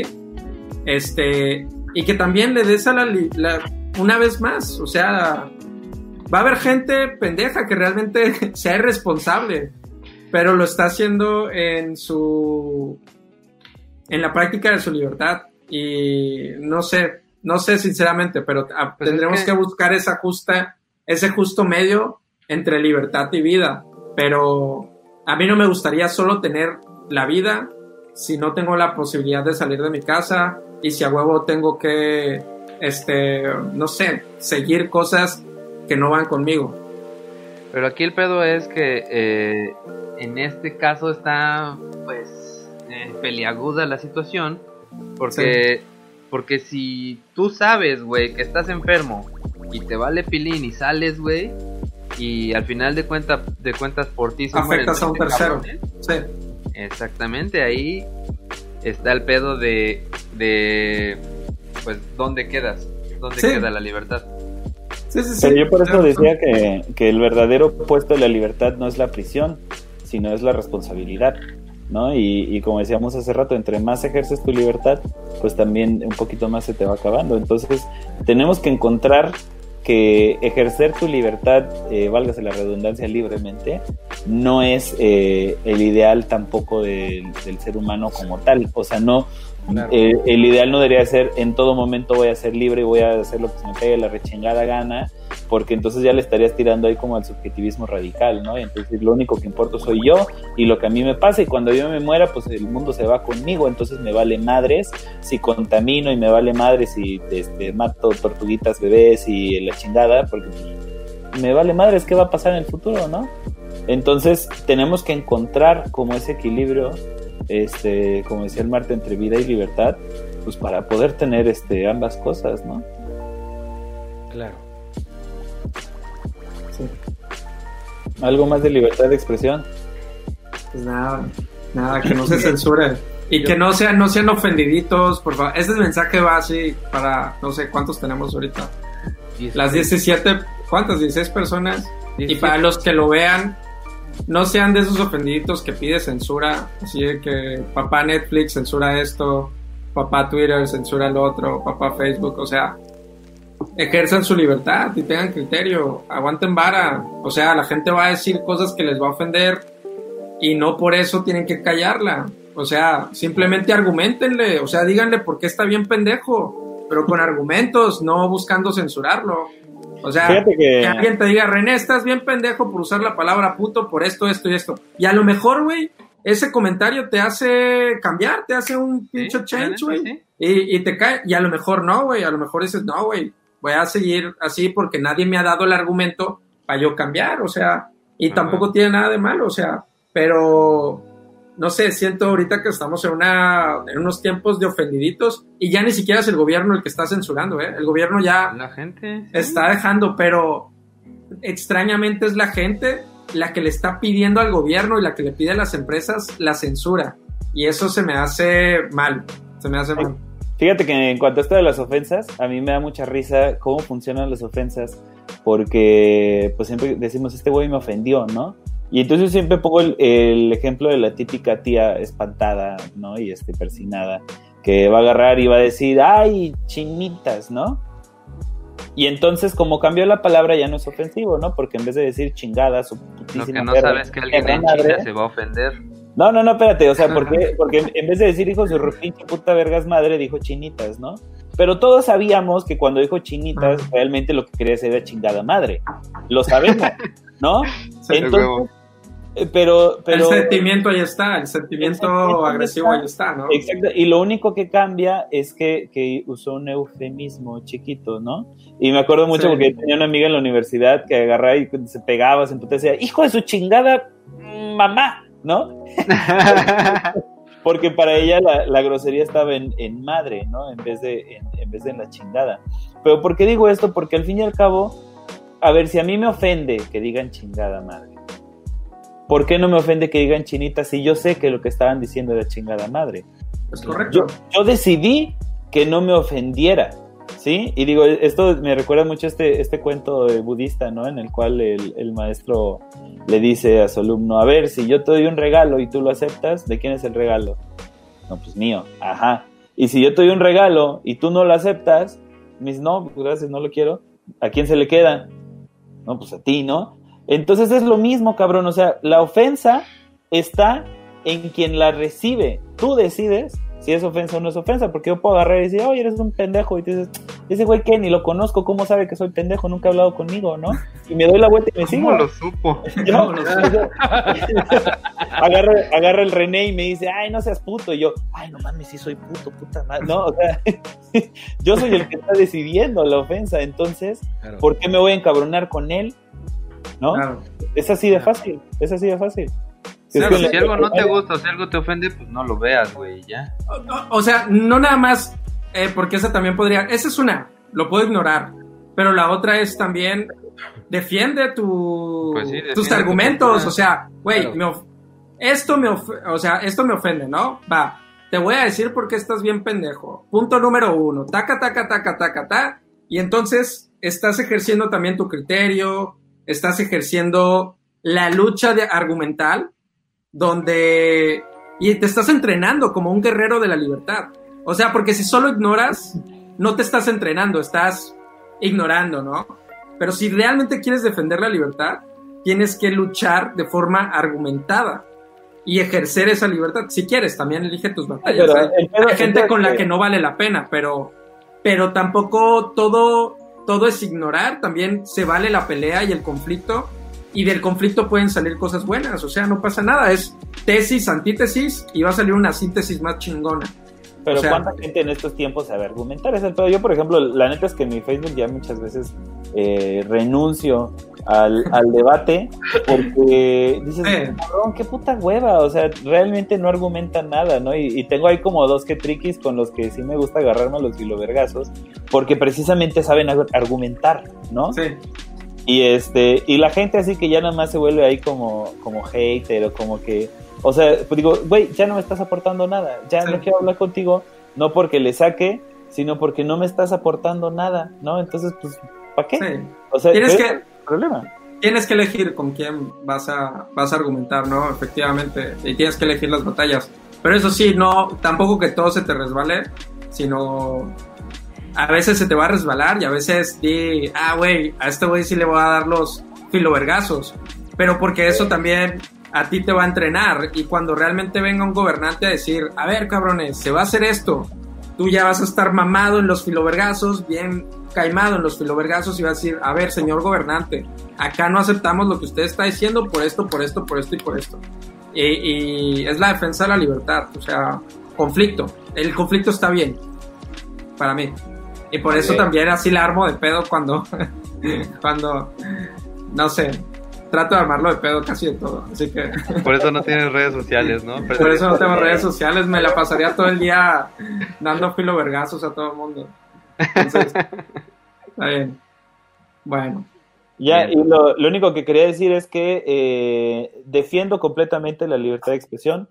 Creo que la censura debe de acabar, pero no es como que eh, mañana se acabe la censura y la prohibición. Creo que tiene que haber un, un proceso de maduración y de, de desarrollo de criterio y de, y de pensamiento crítico y racional de las personas. Eh, creo de, totalmente en la, en la libertad de expresión, nada más que hay una cosa que me caga y que es que la gente diga que, que la libertad de expresión, sobre todo la comedia, es inocua. Me, me, me encabrona. Hay que digan, pues qué, es, es un chiste, güey, y que, y, que, y que por ser comedia debería ser libre de todo tipo de responsabilidad de los comentarios que estás diciendo. En ese sentido, creo que la comedia siempre está cargada de ideología. Creo que este, se puede usar para bien o para mal y como ejemplo está pues toda la caricaturización que hicieron, por ejemplo, durante la Alemania nazi de los judíos, ¿no? Y, y que los, los, volvi los, volvieron ahí como, como un ente grotesco y, y, este, y casi casi deshumanizado que les hacía más fácil este, eh, digerir, el matar. digerir, exactamente el matarlos. Y, y, no estoy diciendo que no se burlen de los putos ni de los negros, estoy diciendo que asuman que están expresando ideología y que no, quiere, no digan, ay, es, es inocuo. O sea, sí, tú lo, tú lo piensas y eso, asúmelo. O sea, no hay pedo, ¿no? Aquí estamos en eh, políticamente incorrectos y si quieres burlarte, búrlate. Pero no digas que, ay, no, pues nada más fue, fue un chistecillo, ¿no? Claro. Pues Sí, sí, está bien. Este. Y como decía, creo que Oscar Wilde. Eh, pues yo defiendo tu derecho a hacer el ridículo, ¿no? Exacto. A huevo. Acá menciona este Seth Blind. Eh, gente sensible crea gente, gente ultrasensible. Hace un año o dos en Reino Unido se está empezando a considerar ofensivo el aplaudir cuando alguien expone algún tema o hablar de un tema al frente de un público. En cambio, optaron por agitar las manos, como el paso manos de jazz. Esto es otro ejemplo de cómo hoy en día la gente es cada vez más sensible. Bueno, sensibles con ese, pero este. nada más para, para, verse bonitos. Me imagino que este es el aplauso. aplauso de, para ¿no? Entonces me imagino que tenía, tenía que ver con eso. Sí, se me hace una mamada. Eh, ¿no? O sea, totalmente, y, y, como dices, pues si nos vamos en el camino de la sensibilera y de lo políticamente correcto, pues este, vamos a ir valiendo verga como sociedad. O sea. pues también va a valer madre, entonces, el, eh, ¿cómo se llama? Eh, la comedia. La comedia siempre va a chingar a una persona. Normalmente es una, son situaciones que van a burlarse de alguien, ¿no? de algo. Fíjate que estaba viendo a, a este, ¿cómo se llama? Al cojo feliz. Este güey es muy cagado. Pero pues es cagado, ¿no? Porque pues así igual tú dices un chiste de de pues de algún tullido, güey, te burlas de algún cojo, de algún tullido y dicen, "Ah, pinche culero", pero ese güey como es cojo, ah, ese güey sí puede burlarse, ¿no? Eso es una mamada. Sí, claro, yo, yo creo, o sea, lo que te decía, la, la comedia tiene que ser este incorrecta y tiene que ser este eh, vaya, eh, está hecha para chingar a la gente, ¿no? Nada más hay que, hay que, me parece que eso de defenderse, de que decir, ay, pues sí, sí, no, pues no, no siempre es, ¿no? Y pues igual, mejor deja a los comediantes que hagan sus chistes, ¿no? o, Sí. o- vaya, uno se da cuenta, uno se da cuenta rápidamente cuando un chiste viene cargado de ideología y cuando es solamente un chiste. Entonces, pues nada más no, no tiren la piedra y escondan la mano, es eso, güey, ¿no? Yo me cago de risa con Ricardo Farrell y sus pinches chistes este, manchados, el, ¿cómo se llama? El Carlos Vallarta también tiene unos manchadísimos, ¿no? Ah, este cabrón del el otro que sale con Richie Farrell también, ¿no? No, Alex, ah, este, no sé, güey. Ese otro pendejo también es bien manchado. Pero sí, eh, algo más que quede en el tintero. Bueno, queda Conclusión. económica, pero Va a ser también un desmadre. Mejor vamos a Sí, Mejor vamos a, a cortarle y este, pero pues conclusiones rápidas. No hay libre albedrío. bueno, sí, pero no, pero quién sabe. No, pues yo creo que toda la libertad está, está regida por dos cosas, por el entorno y, y por lo que vivió o vive la persona que va a realizar las cosas. Bueno, yo me gustaría concluir con ejerzan su libertad, luchen por ella, no pidan a nadie que les quite su libertad para ustedes estar más seguros o más cómodos. Eh, bueno, no sé, no sé. O sea, así como decía Kale que todo está cargado de ideología, incluso esto está cargado de ideología. Aquí tenemos cuatro ideologías diferentes y al final tú tendrás, la persona que está escuchando esto tendrá su ideología. Este, en- ¿cuáles son tus, cuáles son tus valores? Si, si dentro de ellos tú estimas la libertad, eh, lucha por ella. Claro. A huevo. Pues a mi Eh, punto ¿quién de va? vista es todo subjetivo. No se lo tomen a, a pecho, no. O sea, cada quien eh, recibe y acepta lo que quiere y opina lo que quiere, siempre y cuando no joder a terceros. La libertad, tú puedes hacer lo que tú quieras, siempre y cuando no jodas a los demás. ¿sí?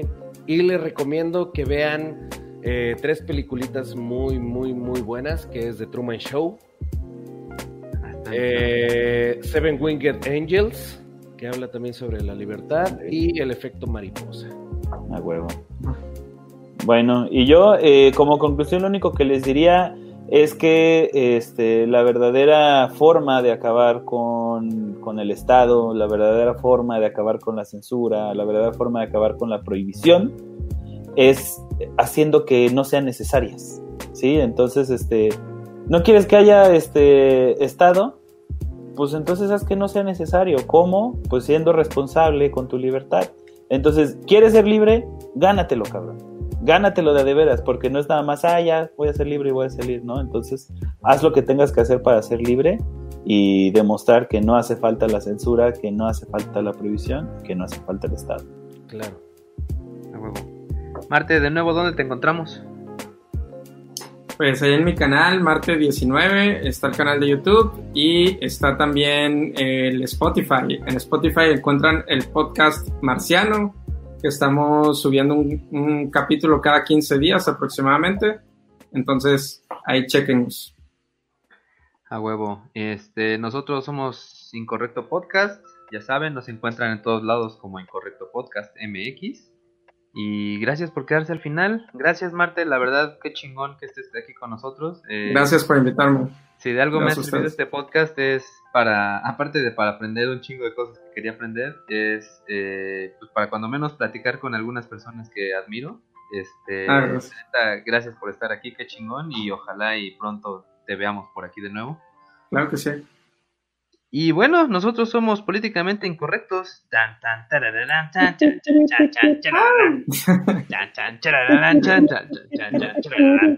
Políticamente. Incorrectos.